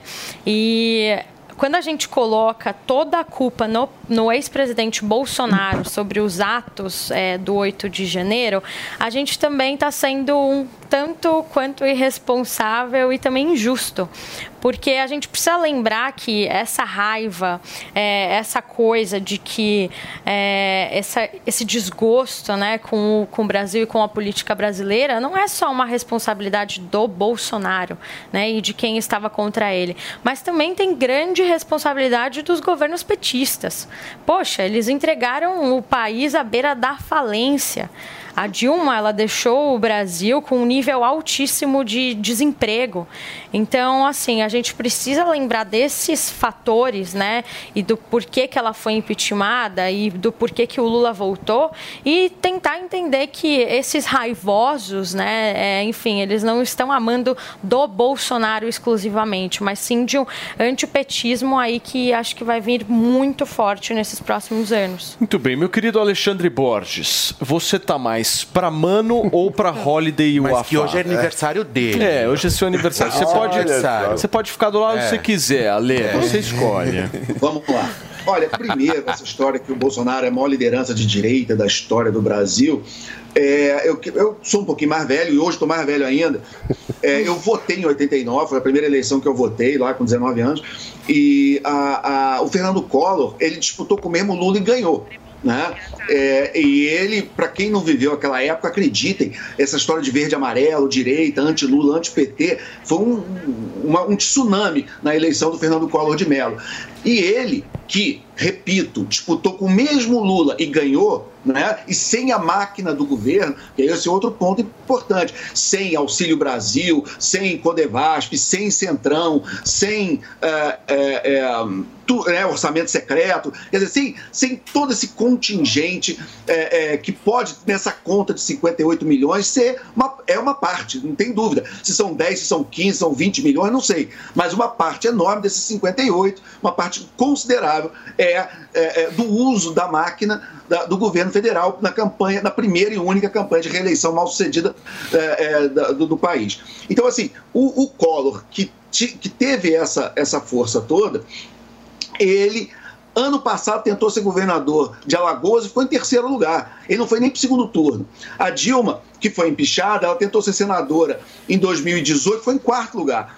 Então, assim, às vezes, quando a coisa está muito quente, muito próxima, o governo dele acabou tem um mês, fica parecendo que daqui a quatro anos ele vai estar com a mesma força que ele está hoje, ou estava um mês atrás. Eu acho cedo para fazer esse tipo de previsão. Pode estar? Claro que pode. Pode acontecer qualquer negócio. Mas é cedo para imaginar que alguém que saiu do poder agora, que está viajando, que está fora do país, que, é, é, tem, se, que ele ainda não tomou as rédeas é, de uma liderança da oposição. Posso falar também de outro que perdeu igual a ele, o Aécio Neves, em 2014, foi muito bem votado e hoje, no máximo, ele consegue um cargo de deputado federal. Então, assim, essas coisas é, é, a gente, quando projeta para frente, tem que imaginar que a gente vive num mundo onde é difícil saber o que vai acontecer daqui a quatro dias. Imagina daqui a quatro anos. Então, é, é, a gente tem que ter muito cuidado nessa hora. Eu vi também vocês comentando Michele Bolsonaro. Eu me lembrei da, da chará dela, a Michelle Obama, que também, quando terminou o governo do Obama, só a imprensa americana só falava: vem aí a Michelle Obama, vem aí ela não foi, ela não foi sequer candidata. Né? E, e, é uma personalidade até no lado da esquerda americana, no lado do democrata, muito bem respeitada. E mesmo assim, é, é, ela sequer tentou um cargo. Então, pode acontecer alguma coisa? Pode. Ano, daqui a, ano que vem, final do ano que vem, tem eleição para prefeito. O Flávio Bolsonaro pode tentar ser prefeito do Rio? Pode. Pode ganhar? Pode. Se ele ganhar a prefeitura do Rio, ele abre caminho de novo para o pai dele? Pode ser. Entendeu? Mas ainda é cedo para tomar, para ter esse tipo de conclusão. Ô, Mano, por que, que você ficou nervoso enquanto o Holiday e o Afa falavam, hein? é, é, ele tava... é, eu, eu acho importante é, contextualizar o seguinte: a incompetência do PT, da Dilma, a crise econômica maior do século, gerou o ambiente, assim como a Lava Jato, toda a roubalheira, tudo que aconteceu, gerou o um ambiente propício para a eleição do Bolsonaro. Ponto. Compreendo. Toda a incompetência profunda do governo Bolsonaro, que não conseguiu avançar com reformas sólidas, que não conseguiu é, implantar uma agenda sequer na economia Gente, digna do nome liberal. Inclusive, é, vale dizer. Essa, esse mês saiu o novo ranking da Heritage Foundation, que mede o índice de liberdade econômica no mundo a posição do Brasil caiu em relação ao mundo. E a pandemia existiu no mundo todo. Então, mesmo do ponto de vista da Calma, liberdade mas a gente econômica. Estamos falando de Brasil, né? Não sim, estamos falando de Europa, Estados a, Unidos. O desempenho do Brasil, Brasil, em comparação com o mundo, do ponto de vista da liberdade econômica, piorou. Então, mesmo no âmbito econômico, a gente está falando de um governo profundamente incompetente, mas incompetente a ponto de, pela primeira vez. No econômico, o Brasil história, entregou resultados desde, melhores do que outros pela, países. Pela primeira vez na história, desde melhores do que outros a países. implantação da reeleição, vimos o presidente incumbente com todo o uso da máquina pública, sem proporções, no, no sentido de, como falou Alexandre, orçamento secreto, o, o, a manipulação de todo o aparato do Estado e da máquina a favor da própria reeleição, mesmo assim, se tornou o primeiro presidente da República a perder a sua reeleição. O que mostra que, no fim das contas, a incompetência de Bolsonaro trouxe de volta ao governo Lula. Aquele que, quando vale começar, em 2019, quando Bolsonaro assume, o Lula era um presidiário, era uma pessoa que estava presa. A incompetência foi tão profunda que quatro anos depois a faixa voltou ao peito de Lula. Muito bem. Vocês estão é, querendo falar. A UAFA está muito brava. Eu percebi. Tá a UAFA está muito brava. Eu só queria fazer um pedido para vocês. Segura a emoção, porque eu vou para um rápido intervalo comercial. É curtíssimo, não sai daí. O Morning Show já volta e a gente retoma essa discussão se o projeto político de Bolsonaro é ou não é imorrível. Não sai daí.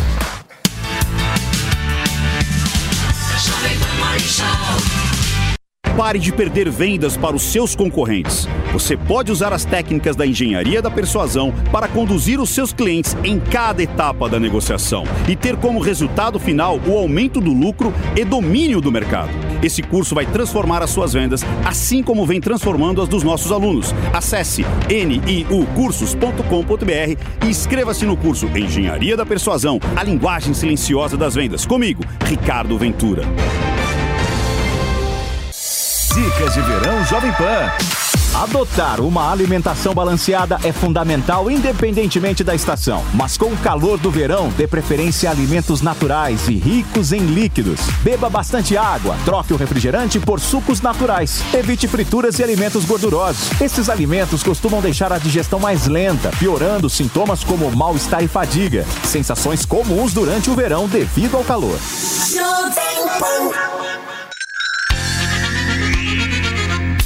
A Jovem Pan apresenta Conselho do Tio Rico. Senhoras e senhores, Daniel Zuckerman and Tio Rico. Fala, Zuki. Você É. me chama pra almoçar na sexta-feira, só que o almoço normalmente é 14 horas, 15 horas no máximo. Você chega às 16 horas e a gente sai 9 horas da noite, às vezes uma hora da manhã.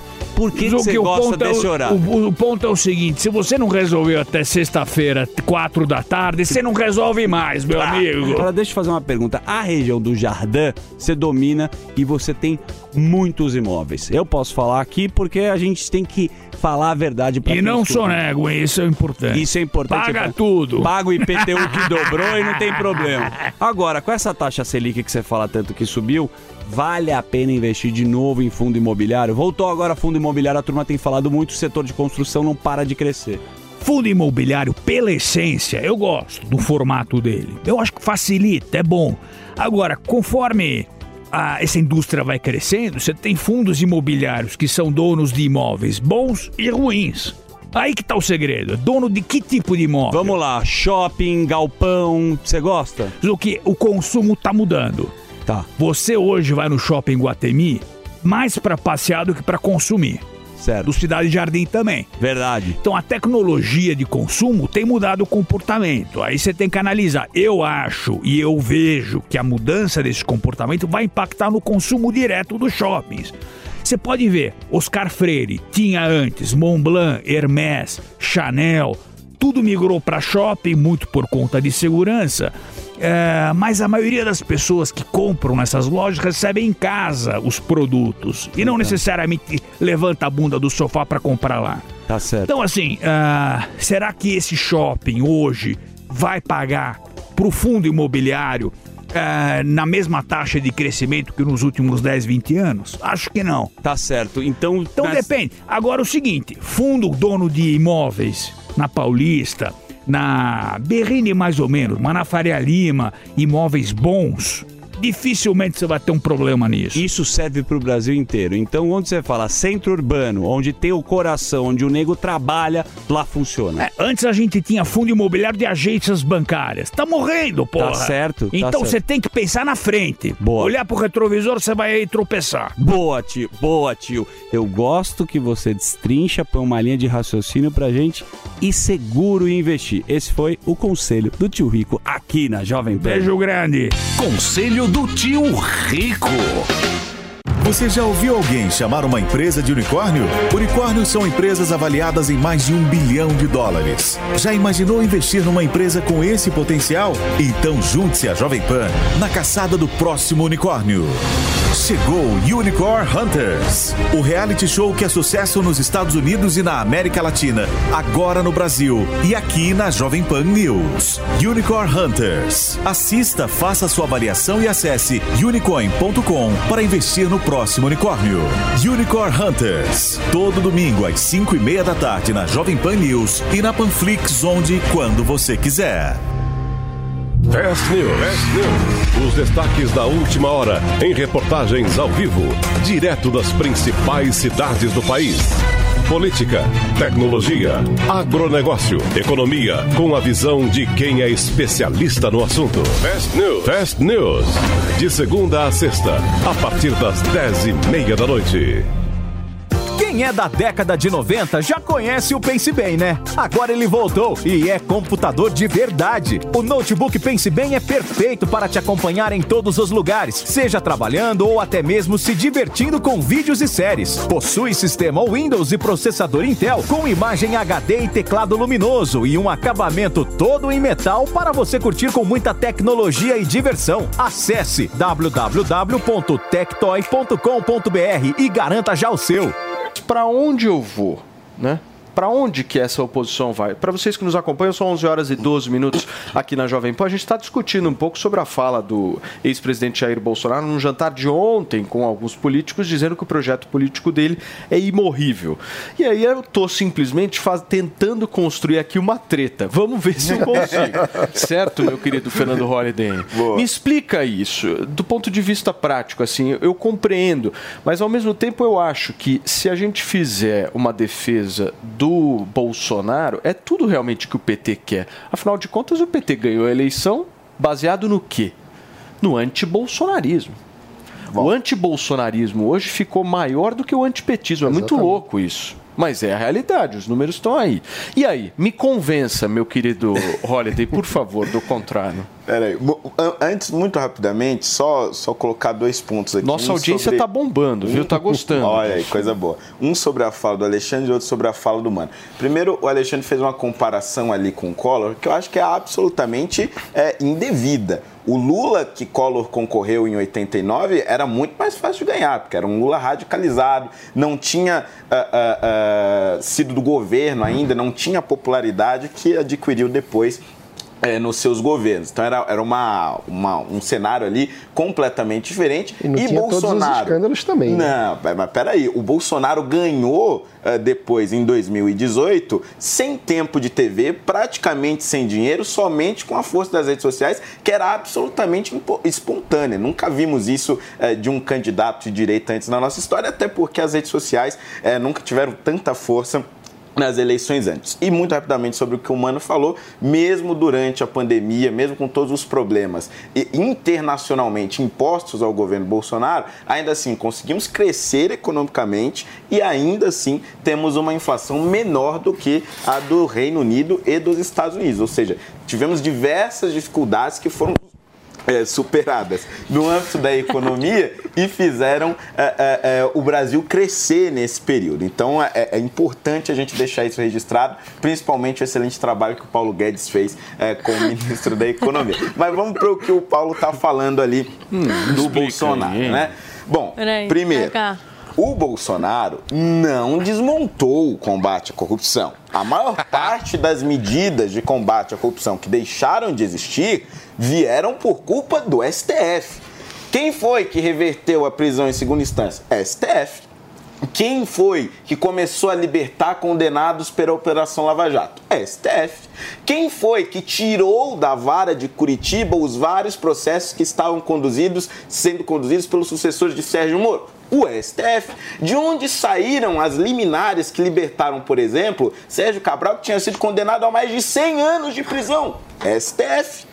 Então veja, a maior parte das medidas foi porque, infelizmente, houve o entendimento da Suprema Corte de que os direitos e garantias desses acusados de colarinho branco, inclusive o, ex-presidente, não, agora presidente Lula, foi acusado e preso por essas razões. E há também um- uma relação eh, eh, dessas, dessa, digamos, desse afrouxamento do STF com também o, legislativo, que passou a se utilizar do orçamento secreto, diminuindo cada vez mais a transparência. Então o Bolsonaro enfrentou muitas dificuldades vindas dos outros poderes, das outras instâncias. E nessa eleição ele perdeu não por conta do antibolsonarismo, mas por conta de uma interferência indevida no processo eleitoral e constante do TSE.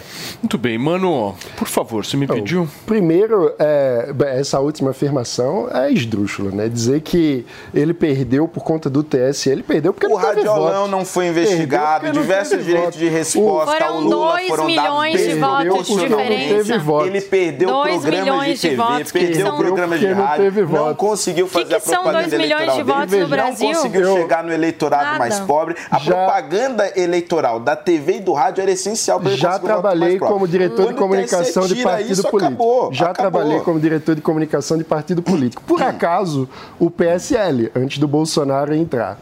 É, a responsabilidade de fiscalização dos programas que vão ao ar é do partido político. E foi o que eles fizeram. Muito depois, para posar Não, de vítima. fizeram Então, durante o processo. Depois, mas Entregaram depois. depois. Essas coisas você fiscaliza no, no dia.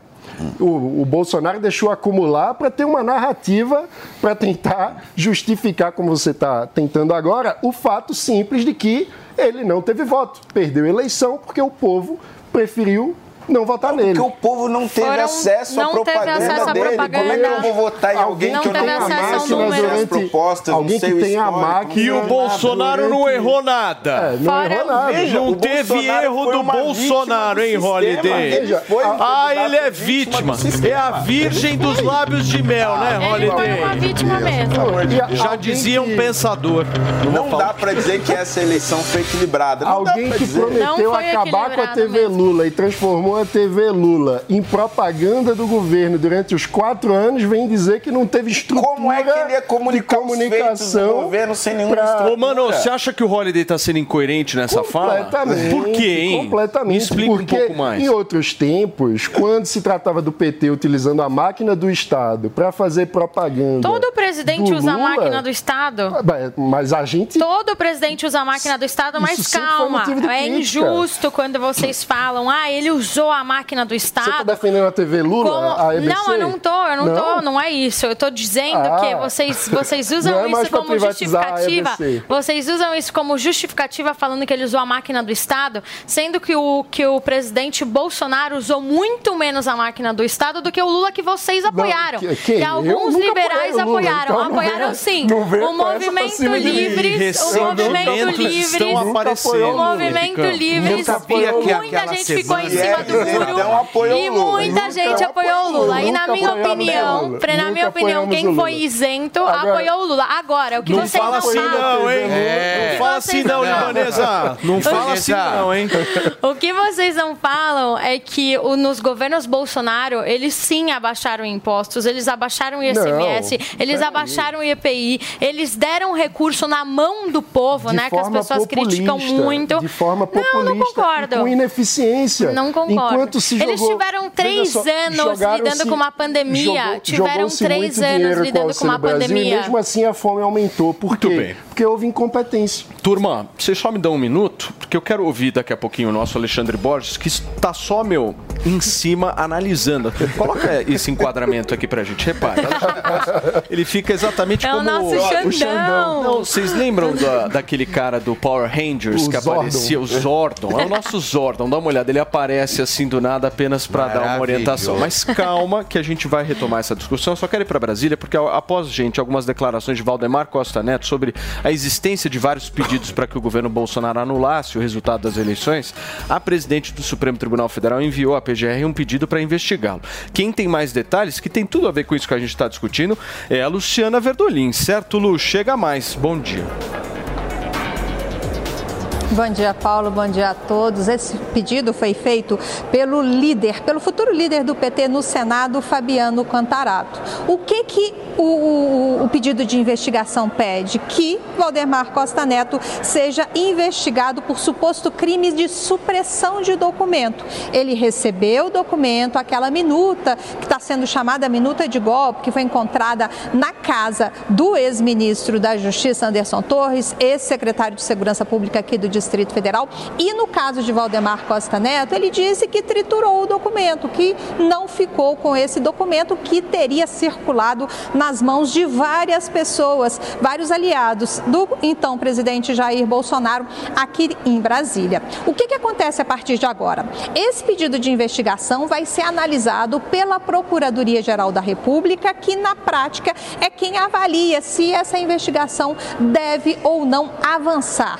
Agora, vale lembrar que muitas vezes, nos últimos tempos, quando envolve aí pessoas ligadas ao ex-presidente Bolsonaro, mesmo quando a Procuradoria-Geral da República diz que não há indícios suficientes para o caso permanecer, para o caso ser investigado, alguns ministros do Supremo Tribunal Federal estão levando a investigação adiante. Mas é praxe todo pedido de investigação que chega no Supremo, como esse caso envolvendo Valdemar Costa Neto, é encaminhado à Procuradoria-Geral da República, que depois devolve um parecer com a avaliação sobre a possibilidade de crime ou não. Segundo o pedido que chegou ao Supremo, ficou evidente que o presidente do PL, Valdemar Costa Neto, teve conhecimento, recebeu os documentos que foram posteriormente destruídos em benefício próprio. Valdemar Costa Neto admite que recebeu sim o documento e esse documento pedia o quê? Pedia que fosse decretado um estado de defesa no Tribunal Superior Eleitoral para alterar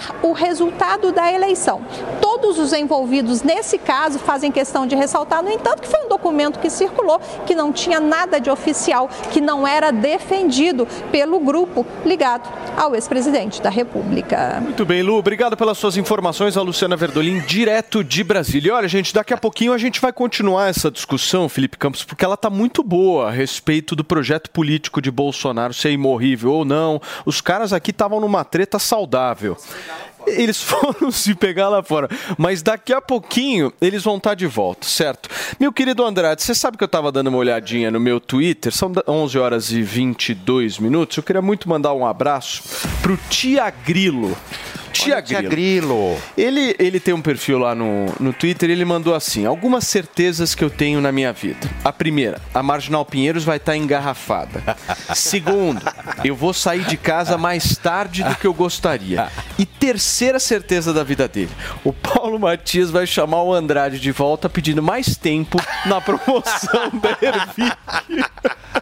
Exatamente. O Tia Grilo está certo. Está é, certíssimo. Vamos ter que estender, Paulo. Vou estender mais 15 minutos. Foi um sucesso? Porque foi um Boa. sucesso, deu acúmulo na liga- nas ligações lá. Então a gente vai estender 15 minutos. Aumentei um pouco o tempo. Para o pessoal até 11h45. Um pouquinho mais aí para aproveitar o super desconto no nosso Botox Natural, que é 60% de desconto. E mais o brinde, gente. Mais o relógio de brinde para quem ligar agora no 0800 020 1726. Então se você não deu tempo, não teve tempo de pegar o telefone e ligar e adquirir o Botox naquela hora com a promoção, com os brindes, já pega o telefone agora, já liga no 0800 020 1726 e adquire. Porque, Paulo, oito ácidos hialurônicos da composição não é qualquer produto que tem. Seis mesmo. antioxidantes também. Porque o preenchimento no rosto, na face, o que, que acontece? Combate é ácido hialurônico. livres, né? Que eu tava lendo Exatamente. também, é. Também, combate os radicais livres, protege a nossa pele, cria uma barreira, uma blindagem para que a poluição, para que o estresse, para que isso não prejudique a saúde da nossa pele e rejuvenesça a nossa pele. Então, por exemplo, uma pessoa de 40 e poucos, 50 anos, Paulo, a linha de expressão já começa a marcar, já começa a aparecer um pé de galinha, um bigodinho chinês. Se você usa o Harmonic, como ele tem o poder acumulativo, essas rugas elas vão sendo preenchidas automaticamente, fica com a aparência ali Por no causa do mínimo- veneno da cobra Por causa também. do veneno de cobra, fica com a aparência no mínimo 10 anos mais jovem. Quem que não quer aparentar-se 10 anos Nossa, menos, né, meu, Felipe? que é, é maravilhoso. Você sabe que eu passo Ah. pela manhã, que eu uso, né? O de manhã, o, tra- o tratamento que é o de manhã e à noite. É, eu sinto tensionar a minha pele. É incrível. Esse é efeito tensor é bom. maravilhoso, que é o efeito botox imediato. As pessoas perguntam, ah, quanto tempo demora para ver o resultado? E Gente, é não na é hora. efeito Cinderela, hein? Não é efeito Cinderela, porque além de dar o efeito botox imediato, ele vai preenchendo a ruga mais profunda. Então, se você passar o Harmonic, você sente que a pele ela deu uma tensionada, ela deu uma esticadinha na hora que você passa. E isso automaticamente já suaviza as linhas de expressões. Então, gente, vamos dar essa oportunidade para você. Para que ficar cheio de ruga, cheio de pé de galinha, cheio de bigodinho chinês, ou ficar com a aparência mais jovem? Vamos ligar no 0800 020 1726, mas liga agora, não fica adiando, não espera formar uma ruga para você tratar. Começou a aparecer as linhas, já usa o nosso Botox diário, o nosso Botox natural, que é a fórmula da juventude, né, o Ô, Harmonic? Andrade, você sabe que esse é um produto, gente, a gente sempre bate isso na tecla, né? Que se você passar, você não precisa esperar cinco minutos para ver o resultado. É um Exatamente. produto que tem uma tecnologia tão forte, né, Fê? Mas Sim. tão forte. É um que dermo, em né? três minutinhos, você mesmo vai sentir a sua pele esticando. Exatamente. E dando justamente aquela sensação de um botox. Exato. Certo? Certíssimo. Então, é, você que está pensando em, por um acaso, fazer um botox, passar por aquele procedimento que você Invasivo. vai na Dói, né, dermo, gente? coloca a agulha na testa e tal. Você Exato. às vezes fica todo meu ferido, né? Manchado. As pessoas que fazem Sim. botox ficam um, dois dias aí numa situação um pouco mais para ficar de boa em casa, né? Você precisa experimentar o nosso queridíssimo Harmonic, porque é tecnologia nova que está sendo lançada pela Ervic para que você que está aí nos assistindo, nos acompanhando, possa ficar cada vez mais jovem e mais bonito. Todo mundo se preocupa Hoje com a beleza, mais, né? certo, Andrade? Tanto homens quanto mulheres. Mulher, pessoas mais novas, Mais pessoas novas, mais, velhas. velhas. Então é o Exatamente. seguinte, pega esse telefone, liga no 0800 020 1726, fala que ouviu a gente aqui no Morning Show e hoje o Andrade, eu brinquei no início, mas ele está fazendo uma mega promoção. São 60%, É 60%. Até 11h45 para você aproveitar. até Liga agora. 11h45. Aí, ó. mais Tem 14 os minutos. brindes do nosso Felipe Campos. Certo, Olha só, o Fê? smartwatch para você ficar sempre por dentro da sua beleza e também você não ia dar espuma, mas eu vou dar espuma. Ai, ai, ai. Tira o escorpião espuma do é bolso, essa? Que a que é espuma isso? de limpeza facial Ah, isso que aí é bom, hidrata e que também Dois brindes, Felipe. é maravilhoso. Dois brindes, o problema é seu. Então você pega e liga agora, você adquire seu produto e você leva os dois brindes, a espuma pro rosto, pra espuma facial e também o smartwatch. Então, gente, até 11h45. 11h45. Pega o telefone 0800 020 1726, 60% de desconto. 60%. Esse smartwatch sensacional e essa espuma facial que o Fê falou, vale a pena. O produto é impecável e eu tenho certeza que você vai gostar. Se você, por um acaso, ainda não usou, use. Mas tem que ligar. 0800 020 1726, né, Paulo? Obrigado, Andrade. Gente, vamos retomar a nossa discussão aqui. Deixa eu chamar o nosso Zordon, certo? Meu querido Alexandre Borges. O que, que você achou dessa discussão que nós estávamos tendo aqui? Eu quero que você analise cada um. Mano, Afá, Holiday, claro, para tentar criar algum tipo de tumulto. Não, sabe? Me tira dessa, pelo amor de Deus. Minha mãe é mineira, eu sou metade mineiro, eu quero ficar em cima do muro aqui dessa briga. Mas olha só, é... não, gente, é claro que tem um monte de crítica que se pode fazer ao, ao governo. Essa história de que era fácil ganhar do Lula em 89, enfim. Eu consultem os livros de história, vejam como é que foi. O, o Fernando Collor não tinha partido, ele, ele, ele, disputou pelo PRN, ele só tinha sido governador de Alagoas, era um cara completamente desconhecido. Enfim, é, é, é, ele teve uma, uma vitória impressionante na, em 89. Eu não gosto dele, não, não estou defendendo, é apenas são os, os fatos. Né? Ele ganhou e, e ganhou muito bem do Lula naquela época. A força que, que o Lula veio ter agora é diferente, né? Mas mesmo assim, é um sujeito que saiu da cadeia, ele ficou quase dois anos preso, 580 dias preso, entendeu? Então, assim, imagina, porque tudo é, é a maneira como você conta a história, né? Agora, você imaginar que, um, que o Brasil, todo mundo que tentou reeleição conseguiu, por causa da máquina, e a máquina nunca foi tão usada como foi agora. É, é, o, o, sujeito tenta a reeleição, é, disputa com um ex-presidiário, é, é, e, e, e perde, entendeu? Quer dizer, talvez não seja essa maravilha toda que estão tentando vender. Eu, claro, respeito a opinião de cada um, eu não estou aqui para comentar comentarista, mas é, é, eu acho que é possível a gente trabalhar com a hipótese de que ao longo dos próximos anos surjam outras lideranças de direita, né? ou até é possível argumentar de direita mesmo. Né? Então, assim, é uma, é uma coisa que nós vamos ver. Aqui a gente está trabalhando com, com cenários futuros. Tudo pode acontecer. Mas o fato é. Eu, eu detesto as comparações do Bolsonaro com o Trump, mas algumas, alguns paralelos dá para fazer. O Trump, ele, ele também não conseguiu se reeleger, que não é uma coisa comum na, na política americana, na história americana. Quase todos que tentam se reeleger conseguem. E de lá para cá, o capital político dele teve uma queda né, é, se achava que nas eleições é, legislativas do ano passado os republicanos iam fazer barba, cabelo e bigode, e não foi, não foi nada disso. Foi um resultado que decepcionou as projeções. Foi uma boa votação, mas que decepcionou muito as projeções. Então tem muita coisa ainda para acontecer. É, é, o capital político de, de alguém fora do governo, com o tempo, pode diminuir e muito. Vamos acompanhar, que, é, mas olha, um, um, exemplo, só para terminar, que eu acho que é importante é, a gente lembrar aí do estado de vocês, do estado de São Paulo, a Carla Zambelli teve mais votos que o Eduardo Bolsonaro que é o seria o, o sucessor do, do, do, pai dele, todos os esforços e, e energias da família em termos de sucessão são todas direcionadas ao Eduardo e ele é, teve menos votos que a Carla Zambelli, né, já ano passado. Então, como é que vai ser isso daqui para frente? Vamos ver. Muito bem, gente. Para vocês que nos acompanham aqui na Jovem Pan, são 11 horas e 31 minutos. A Jovem Pan está com você em todos os lugares e em todos os momentos. De manhã, informação e opinião na medida, para começar o dia do jeito certo. Bem-vindo, já estamos no ar, começando o Jornal da Manhã para todo o Brasil.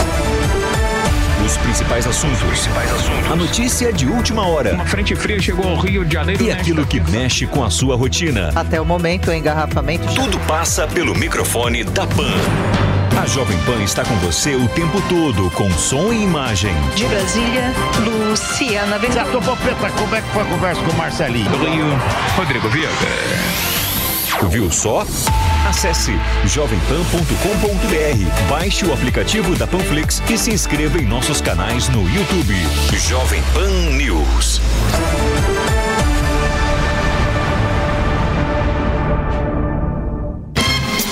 Viver é bom, encontrar os amigos. É bom sentar em volta da mesa. É bom viver além do comum. Bom, aqui no Barbacoa é assim. A melhor mesa de saladas que tem. E o sabor da carne vai além. Barbacoa, muito além da carne. No Itaim, Shoppings Day Day em Morumbi ou na sua casa pelo iFood. Só no Barbacoa. E aí, tá embarcando no mundo de apostas esportivas e não sabe por onde começar? Então conheça o vaidebob.com. Simples, fácil e intuitivo, o site te oferece as melhores odds do mercado e tem mais. Nas redes sociais, arroba vai de Bob, você tem postagens diárias sobre as principais disputas e dicas para fazer aquela fezinha. Muita gente acha que apostar é um bicho de sete cabeças, mas agora que você tem o Vai de Bob, fica relax. Então já sabe, na dúvida, vai de Bob.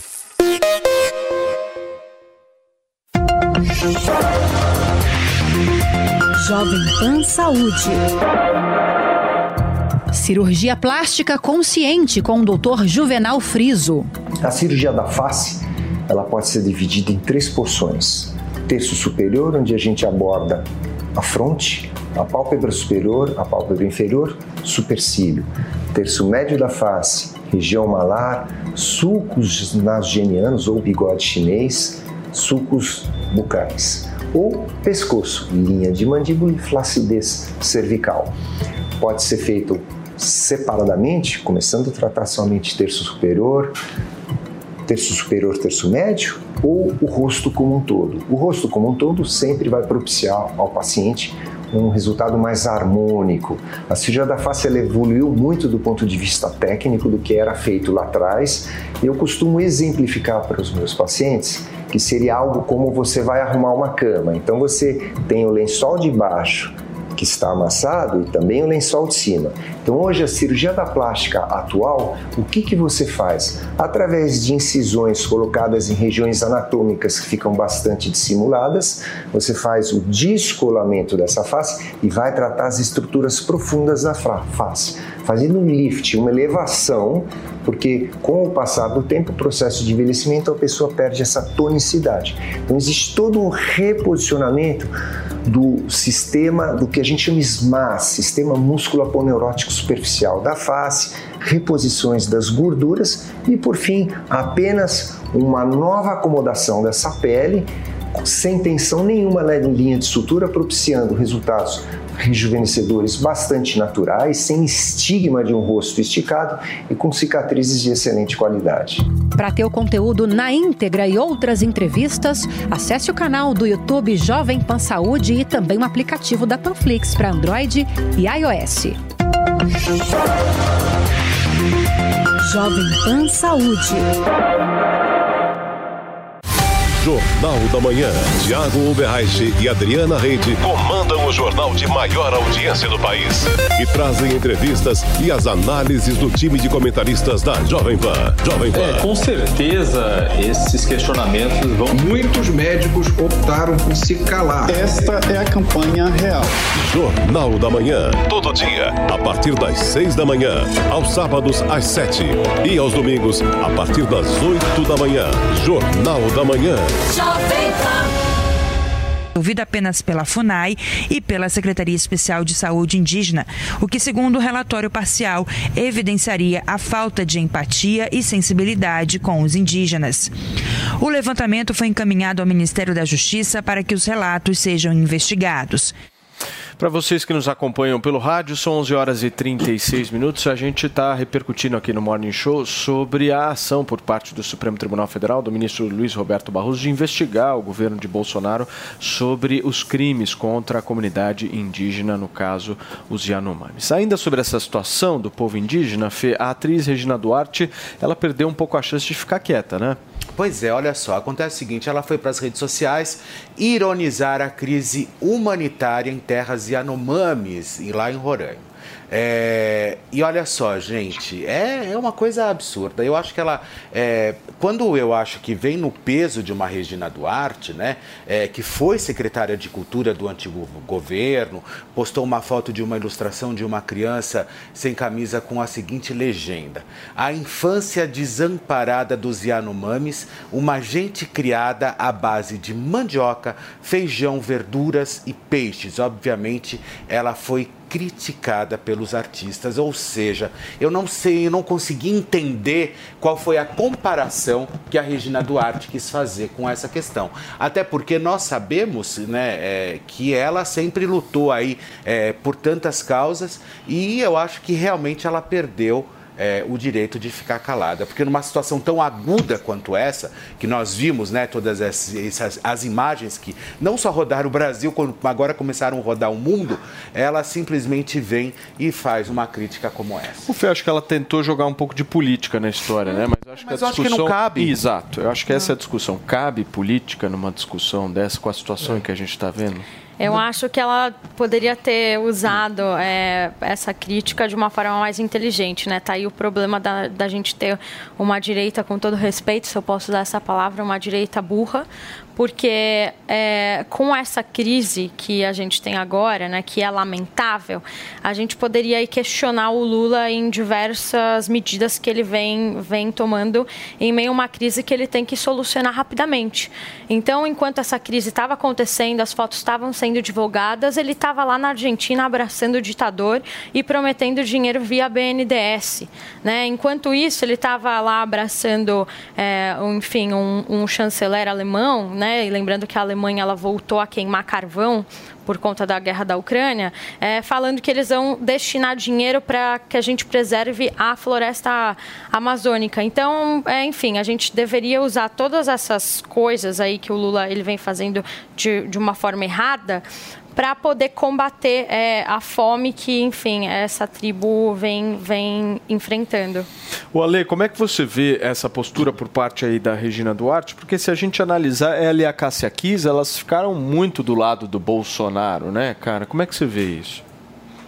Olha, pessoalmente, eu acho uma tristeza, né? Que ela, ter, ela foi já uma nulidade como secretária de Cultura, é, ela deu declarações é, absurdas. Teve uma famosa entrevista que ela deu, que ela até cantou musiquinha quando veio o, o assunto da ditadura.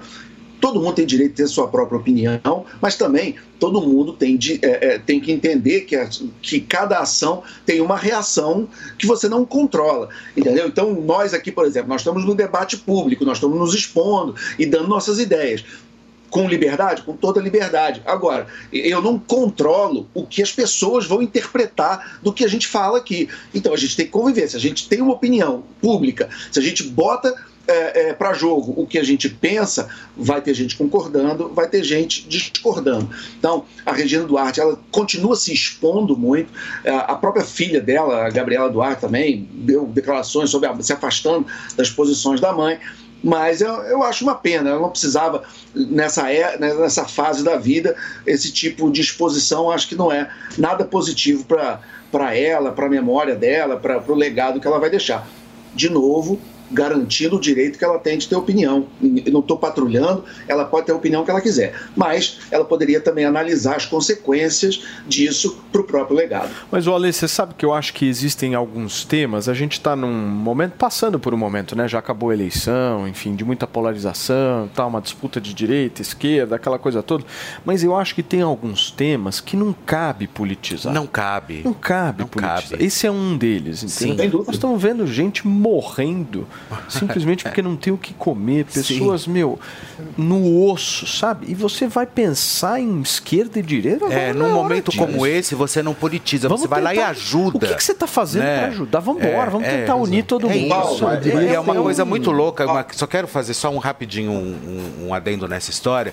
Uma coisa que me chamou muito a atenção, né? Agora você trouxe sobre a questão da, da própria Cássia Kiss. A Cássia Kiss, ela foi recontratada com tudo que ela fez. Ela foi recontratada pela Rede Globo de televisão com o triplo do salário por cinco anos, né? Então, ou seja, por que, que o mesmo também não aconteceu com a Regina Duarte? Sabe? Eu acho que às vezes ela enfia a mão aí ela não sabe fazer a polêmica, porque a Cássia Kiss ela foi o quê? Ela foi defender os direitos dela, dela, e ela obviamente que ela se colocava diante todo esse patamar político. Mas ela fez o barulho dela, acabou, acabou, ok, vida que segue, entendeu? E assim, e eu acho que você passar, às vezes eu acho que a pior coisa para um profissional é você passar anos num lugar e depois você não ser lembrado pelo que você fez.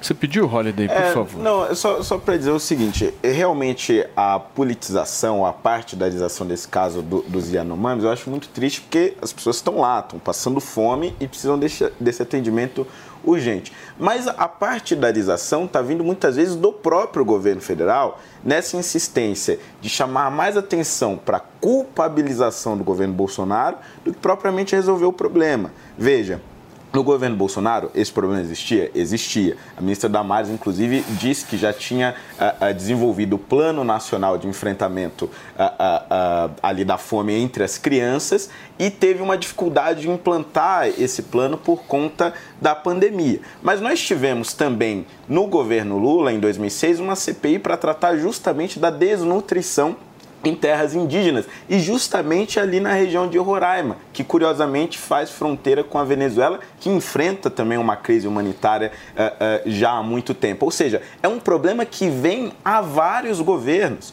E o governador eh, de Roraima diz que isso daí acontece há pelo menos eh, eh, 20 anos e que uma das soluções que tem sido encontradas, mas que é lenta, demora para encontrar resultados, é a aculturação dos indígenas. Isso é, fazer com que eles se adequem, de certa forma, dentro do possível e dentro da sua cultura, a, a- a- a, digamos, a, cultura dos brancos, por assim dizer, entre aspas, para que eles tenham mais acesso à educação, mais acesso ao saneamento básico, mais acesso à comida, enfrentem menos dificuldades nesse sentido. E ele tem tido um certo sucesso em Roraima nesse sentido, levando escolas a essa população indígena. E onde o Estado consegue chegar nessas terras, esses problemas vão diminuindo. Mas, evidentemente, que isso não acontece do dia para a noite. E aí, Mano? Olha, é, primeiro, é muito lamentável essa história. Eu diria que é um caso de duas dimensões. Uma dimensão humanística, a gente precisa é, ser capaz de chegar até é, os índios e ajudá-los, e uma dimensão de polícia, não é a dimensão de política, é a dimensão de polícia, porque a situação chegar a esse nível de crise humanitária, de desnutrição, de sofrimento, de, de respeito aos direitos humanos da população indígena é fruto de uma omissão, seja deliberada ou não, mas responsável por parte de diversos agentes públicos. Do governo federal também, mas não apenas. A gente está falando de governos de Estado e também do governo federal, sim, do Ministério dos Direitos Humanos, da ministra Damares, também do, do presidente Jair Bolsonaro, enfim, mas o ponto é, é um caso de polícia. A gente precisa investigar a fundo e apurar até as últimas consequências, as responsabilidades por a crise humanitária ter chegado até esse ponto. É uma situação inaceitável e a gente sabe que também está relacionada com a questão do garimpo ilegal. O garimpo, é, existe atividade legal e atividade ilegal, e a gente precisa separar muito bem uma coisa da outra. A atividade legal acontece dentro da legislação, obedece a critérios de regulação ambiental. A atividade ilegal é coisa de organizações criminosas, milionárias, que não têm nada de é, inocente, que estão causando um problema de saúde para essa população em função das práticas inadequadas da sua atividade e também precisam ser é, severamente responsabilizadas por essa situação, porque é uma questão de humanidade. A gente precisa, enfim, resolver essa situação e ajudar emergencialmente é, os índios Yanomami. Alê, você me pediu para a gente fechar. Pedir, é, eu, eu acho que tem um ponto que você levantou que é muito importante, essa coisa de politizar tudo. O argumento conservador clássico, que vem desde o Edmund Burke, é que você não deve politizar tudo. A nossa, ele inclusive tinha o conceito de primeira e segunda natureza. A nossa primeira natureza é aquela da nossa sensibilidade. Do, do, por exemplo, você ter aversão à crueldade, você ter solidariedade com essas pessoas que estão passando fome. Isso tem que vir antes da, do que ele chamava de segunda natureza, que é, por exemplo, a opinião política. E isso se contrapõe de uma maneira diametralmente oposta à, à- à ideia marxista que tudo é política, que tudo é economia. Quer dizer, a- as relações econômicas é que separam as pessoas em classes, burgueses, proletários, enfim. E a partir daí, toda opinião que você der tem que ser vista a partir da lente política. Você dá uma opinião, o Marx quer saber, mas vem cá, mas você é burguês ou você é proletário? Aí é que eu vou olhar a sua opinião e vou ver se a opinião é válida ou não. É, é, que é o outro extremo. Então, quando você conhecer pessoas que ficam o dia inteiro pensando em política, falando em política, que olha tudo pela ótica da política, que separa a família, que separa os amigos, que fica enchendo o saco o tempo inteiro só falando de política, essas pessoas estão, mesmo sem saber, muito mais próximas do Marx do que do Edmund Burke. E, e talvez nem saibam, mas é bom, mas eu espero que um dia descubram. Muito bem, gente. São 11 horas e 47 minutos. Deixa eu dar um recado. Que tal se divertir, se divertir enquanto você testa os seus palpites, hein? Então se liga que além dos seus esportes preferidos, agora você pode dar os seus pitacos no Big Brother Brasil 2023 com o vaidebob.com. A emoção, gente, vai rolar solta essa semana porque tem mais Big Bob Brasil. E hoje é dia de nada mais, nada menos do que eliminação. A, no- a nova edição conta com mais de 20 participantes divididos entre camarote e pipoca. E agora a coisa está cada vez mais séria, viu? Após Marília ser a primeira a dizer adeus à casa, agora três brothers e sisters estão na berlinda. É isso mesmo, hoje tem paredão triplo, gente. César, Domitila, Barros e Gabriel estão emparedados. E aquele que for o mais votado pelo público será eliminado do jogo hoje, a partir das 22h30, 10h30 da noite. Quem que você acha que vai sair da casa, hein? Quem que você acha que vai chegar à tão sonhada final nesse jogo? Corre no vaidebob.com porque você já pode apostar em quem acredita que será o grande vencedor desta edição. Vai da Fred, Gustavo, Bruno, enfim, bora afiar os seus palpites, porque na dúvida, Fê, todo mundo já sabe, certo? Na dúvida, vai de Bob. É isso aí, vai de bob.com, gente. Olha só, vamos falar um pouquinho de monstros que tiram o nosso sono. Eu tô falando sério agora, gente. Um estudo feito na Goldsmith da University of London revelou que dormir mal pode estar associado a crenças em entidades paranormais, como por exemplo fantasmas, demônios e alienígenas. Os pesquisadores usaram um questionário online divulgado nas redes sociais e também pela revista BBC Science Focus.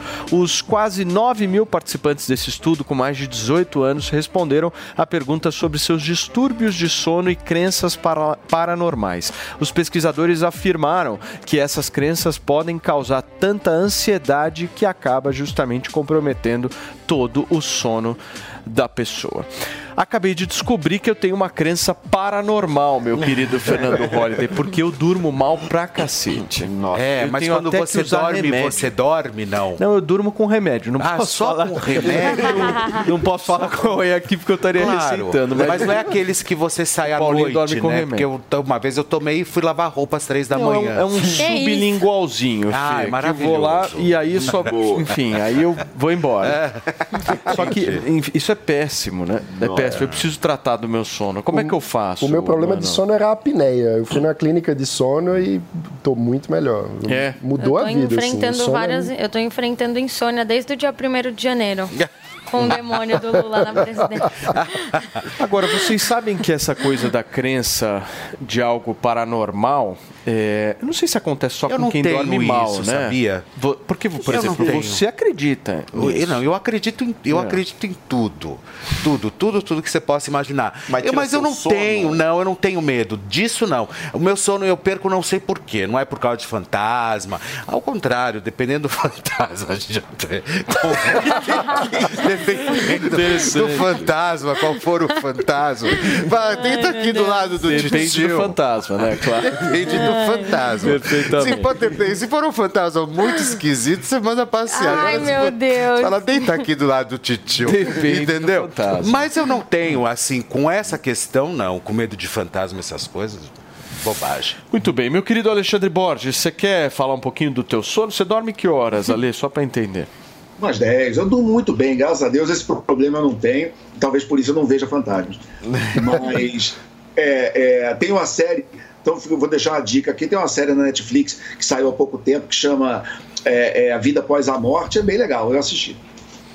Muito bem, gente. Olha só, ontem o cantor e grande, mais grande baterista Phil Collins completou 72 anos. Para quem não sabe, a atriz Lily Collins, da série de sucesso Emily in Paris da Netflix, é filha dele e fez uma homenagem para o pai em seu Instagram, postando fotos antigas dele, fotos dela com roupas e poses parecidas, né, Phil? O que, que ela escreveu para o pai? Pois é, eu achei tão legal toda essa história. Olha, junto de várias imagens do pai e da filha, Lili escreveu tal pai, tal filha. Feliz aniversário, papo papá. Obrigada por ser uma inspiração constante, um sorriso constante e uma lenda. Amo-te muito. Só que esse post deu uma chocada, pois muitos não sabiam que a atriz é filha do cantor. E tem outro choque. Apesar do doce post do Instagram, Lily sempre teve um relacionamento complicado com o pai. Lá em 2017, né, não sei se vocês se recordam, ela revelou em seu livro de memórias sem filtro, sem vergonha e sem arrependimento apenas eu mesma que o cantor foi ausente em sua infância e relatou também que depois de muito tempo ela o perdoou. Vale recordar que Phil Collins, que é um artista fenomenal, não tem vivido dias fáceis por motivo de saúde. No ano passado, o cantor despediu-se dos palcos por causa dos problemas de saúde terem se agravado nos últimos anos e o músico passou por diversas cirurgias na coluna que comprometeram a sensibilidade dos dedos das mãos, impedindo dele tocar. Que coisa, É, não? Vocês sabem que eu fui num- no último show dele que ele fez aqui em São Paulo. Eu não me lembro o ano que foi, deve ter sido 2019, alguma coisa assim, 2018. Mas eu me lembro bem que a imagem me chocou muito porque ele fez o show na cadeira de roda. E para quem acompanhou a trajetória de Phil Collins, para quem gosta de música, enfim, Phil Collins dispensa apresentações, né? Sim. Foi uma imagem para mim é muito triste, sacanagem, né, né? Ale? Eu acho que você é um cara que gosta também de música pra caramba e você entende o que que é Phil Collins, a representação disso, né? E principalmente, é, o que foi pra mim vê-lo numa cadeira de roda, assim, para quem viu os DVDs das antigas, ele tocando bateria, correndo pra lá e pra cá do, Eu em acho- cima do pau, ver ele numa cadeira de roda, assim, foi um negócio Eu acho que as coisas, eu acho que a vida às vezes mim. promove umas histórias estranhas, né? Por exemplo, parece que você vai direto aonde a pessoa a- a- a- trabalha, por exemplo, na questão dele que era a guitarra, né? Não conseguir É. mover os dedos, sabe? Eu acho isso. Agora, o Ale, você acha, agora do ponto de vista musical, buscando entender um pouco a tua visão, você acha que novos Phil Collins estão vindo por aí ou a gente está passando por um momento um pouco de, de apequenamento aí do rock mundial? É uma pena a- do nível do Phil Collins, de outros contemporâneos dele, a gente não está vendo aparecer muito, não. É uma entre-safra, isso às vezes acontece, às vezes passam os períodos em todas as artes, no cinema, na, na literatura, onde você tem épocas mais ou menos produtivas. O Phil Collins é um gênio, e sobre essa questão dele fazer o show da cadeira de roda, que é uma imagem chocante para os fãs, mas você falando, me lembrei da imagem João- do Papa João Paulo II, que ele, quando começou a definhar, ele aparecia tadinho. muito é, é, é, com Verdade. aquela expressão de dor, ele de cadeira de roda, etc. E aí uma vez perguntaram para ele por que, que ele fazia isso, e ele falou que ele queria dar conforto a pessoas que estavam passando pelo que ele passava e que ele queria dizer, vamos dizer, ah, o Papa também sofre, É, eu também é, é, é, posso continuar fazendo algumas coisas mesmo com dores, mesmo sofrendo. Se foi essa a intenção do Phil Collins, que bom, né? Então, pelo menos, ele pode passar uma mensagem É. positiva para quem também está sofrendo de alguma doença ou com uma doença parecida com a dele. Se foi isso que ele teve em mente. Muito bem, gente, são 11 horas e 55 minutos para vocês que nos acompanharam pelo rádio. Muito obrigado, a gente se vê amanhã. Agora vamos falar um pouquinho de reality show. Por favor, pode Felipe chegar, Campos. Big Brother Brasil 23. Hoje tem paredão, me explica Hoje um pouquinho tem o que que você paredão, acha pois é, e hoje ali? no paredão, olha, tudo indica, né, que a- é, a- o, Bru- o Gabriel, na verdade, é o nosso menino piranha, ele que vai deixar o Big Brother, né? Porque tá ele é toda, tóxico. toda aquela polêmica, né? É, porque o Tadeu Schmidt entrou, né, na, na, na- na casa, não entrou na casa, entrou pelo monitor, é, chamando a atenção tanto da Bruna quanto do próprio Gabriel, é, é, dizendo ali sobre relacionamento tóxico, enfim, abusivo tal. E aí o que acontece? A casa inteira, os participantes começaram a marginalizar o, o, o Gabriel. Meio que colocaram isso como regra pro jogo e colocaram ele de escanteio. Só que, obviamente, que a Bruna, a Bruna também não deixou de ter uma relação abusiva, de ser abusiva também. Só que em outras proporções, mas ela também foi. Então, quer dizer, o pau que bate em Chico, bate em Francisco. Então, ela realmente também aproveitou e navegou nessa história toda. Agora, é, eu acho que ele tem que sair sim, ele tem que deixar o jogo. Eu acho que ele entrou com um discurso muito, mas muito esquisitoide, principalmente quando ele chega dizendo que ele vai ser o novo prior, É. entendeu? Sabe? Chegando daquela forma. E aí eu acho que ele tem que sair mesmo, ele tem que deixar Mas o tá jogo. apertado, não Muita tá? gente tá, tá muito, tá todo mundo É. dizendo o seguinte: "Ah, porque tem que dar mais uma chance pra ele". É. Que chance que nada. Vem aqui pra fora, vem a aprender como se relaciona e aí quem sabe você tenta uma vaga na fazenda.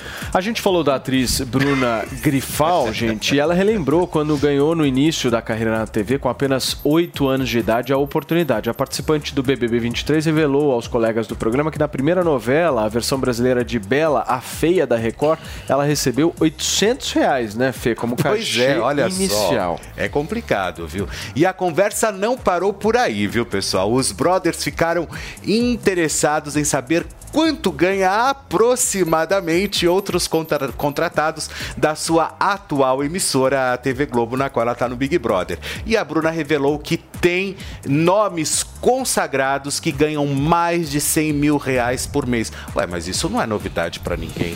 Né? A Sem gente dúvida. sabe assim que, por exemplo, um Tony Ramos, o salário dele era de 240 mil, é, o próprio Antônio Fagundes, 250, é, é, Fernanda Montenegro, 80 mil. Eu vou trazer a lista do- Olha, dos salários amanhã.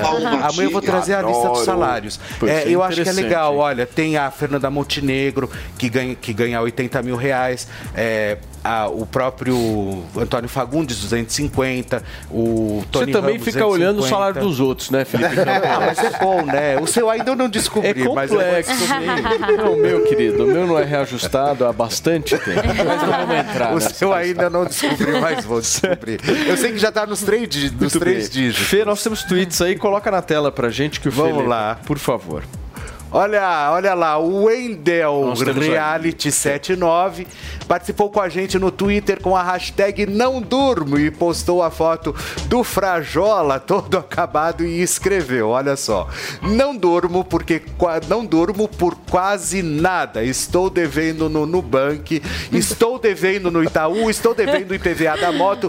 Minha moto está morrendo e um milagre que ainda é, como disse, quase nada. Então, ou seja, Esse fantasma é. assusta. É, Esse, esse é um fantasma complexo. Turma, muito obrigado, viu, pela audiência, pela companhia de vocês. Obrigado ao Mano, ao Horda, ao Afá, ao nosso Alexandre Borges. Beijo pra E vocês. olha, amanhã é quarta-feira, mas na quinta-feira eu tenho uma notícia pra dar pra vocês. Hum. Quinta-feira. Amanhã o Morning Show vai estar imperdível também, mas na quinta-feira nós teremos aqui a primeira entrevista depois da posse de Sérgio Moro, hein? Muito bom. Segura porque vem coisa boa por aí, vem exclusividade você acompanha aqui na Jovem Pan. A gente se vê, gente, amanhã. Um beijo. Tchau.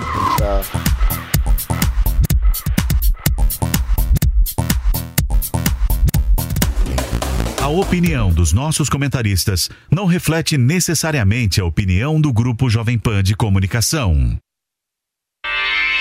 Realização Jovem Pan News. Step into the world of power, loyalty, and luck. I'm gonna make him an offer he can't refuse. With family, cannolis, and spins mean everything. Now, you wanna get mixed up in the family business. Introducing The Godfather at ChumbaCasino.com. Test your luck in the shadowy world of The Godfather slot. Someday, I will call upon you to do a service for me. Play The Godfather now at ChumbaCasino.com. Welcome to the family. No purchase necessary. VGW Group. Void where prohibited by law. 18 plus. Terms and conditions apply.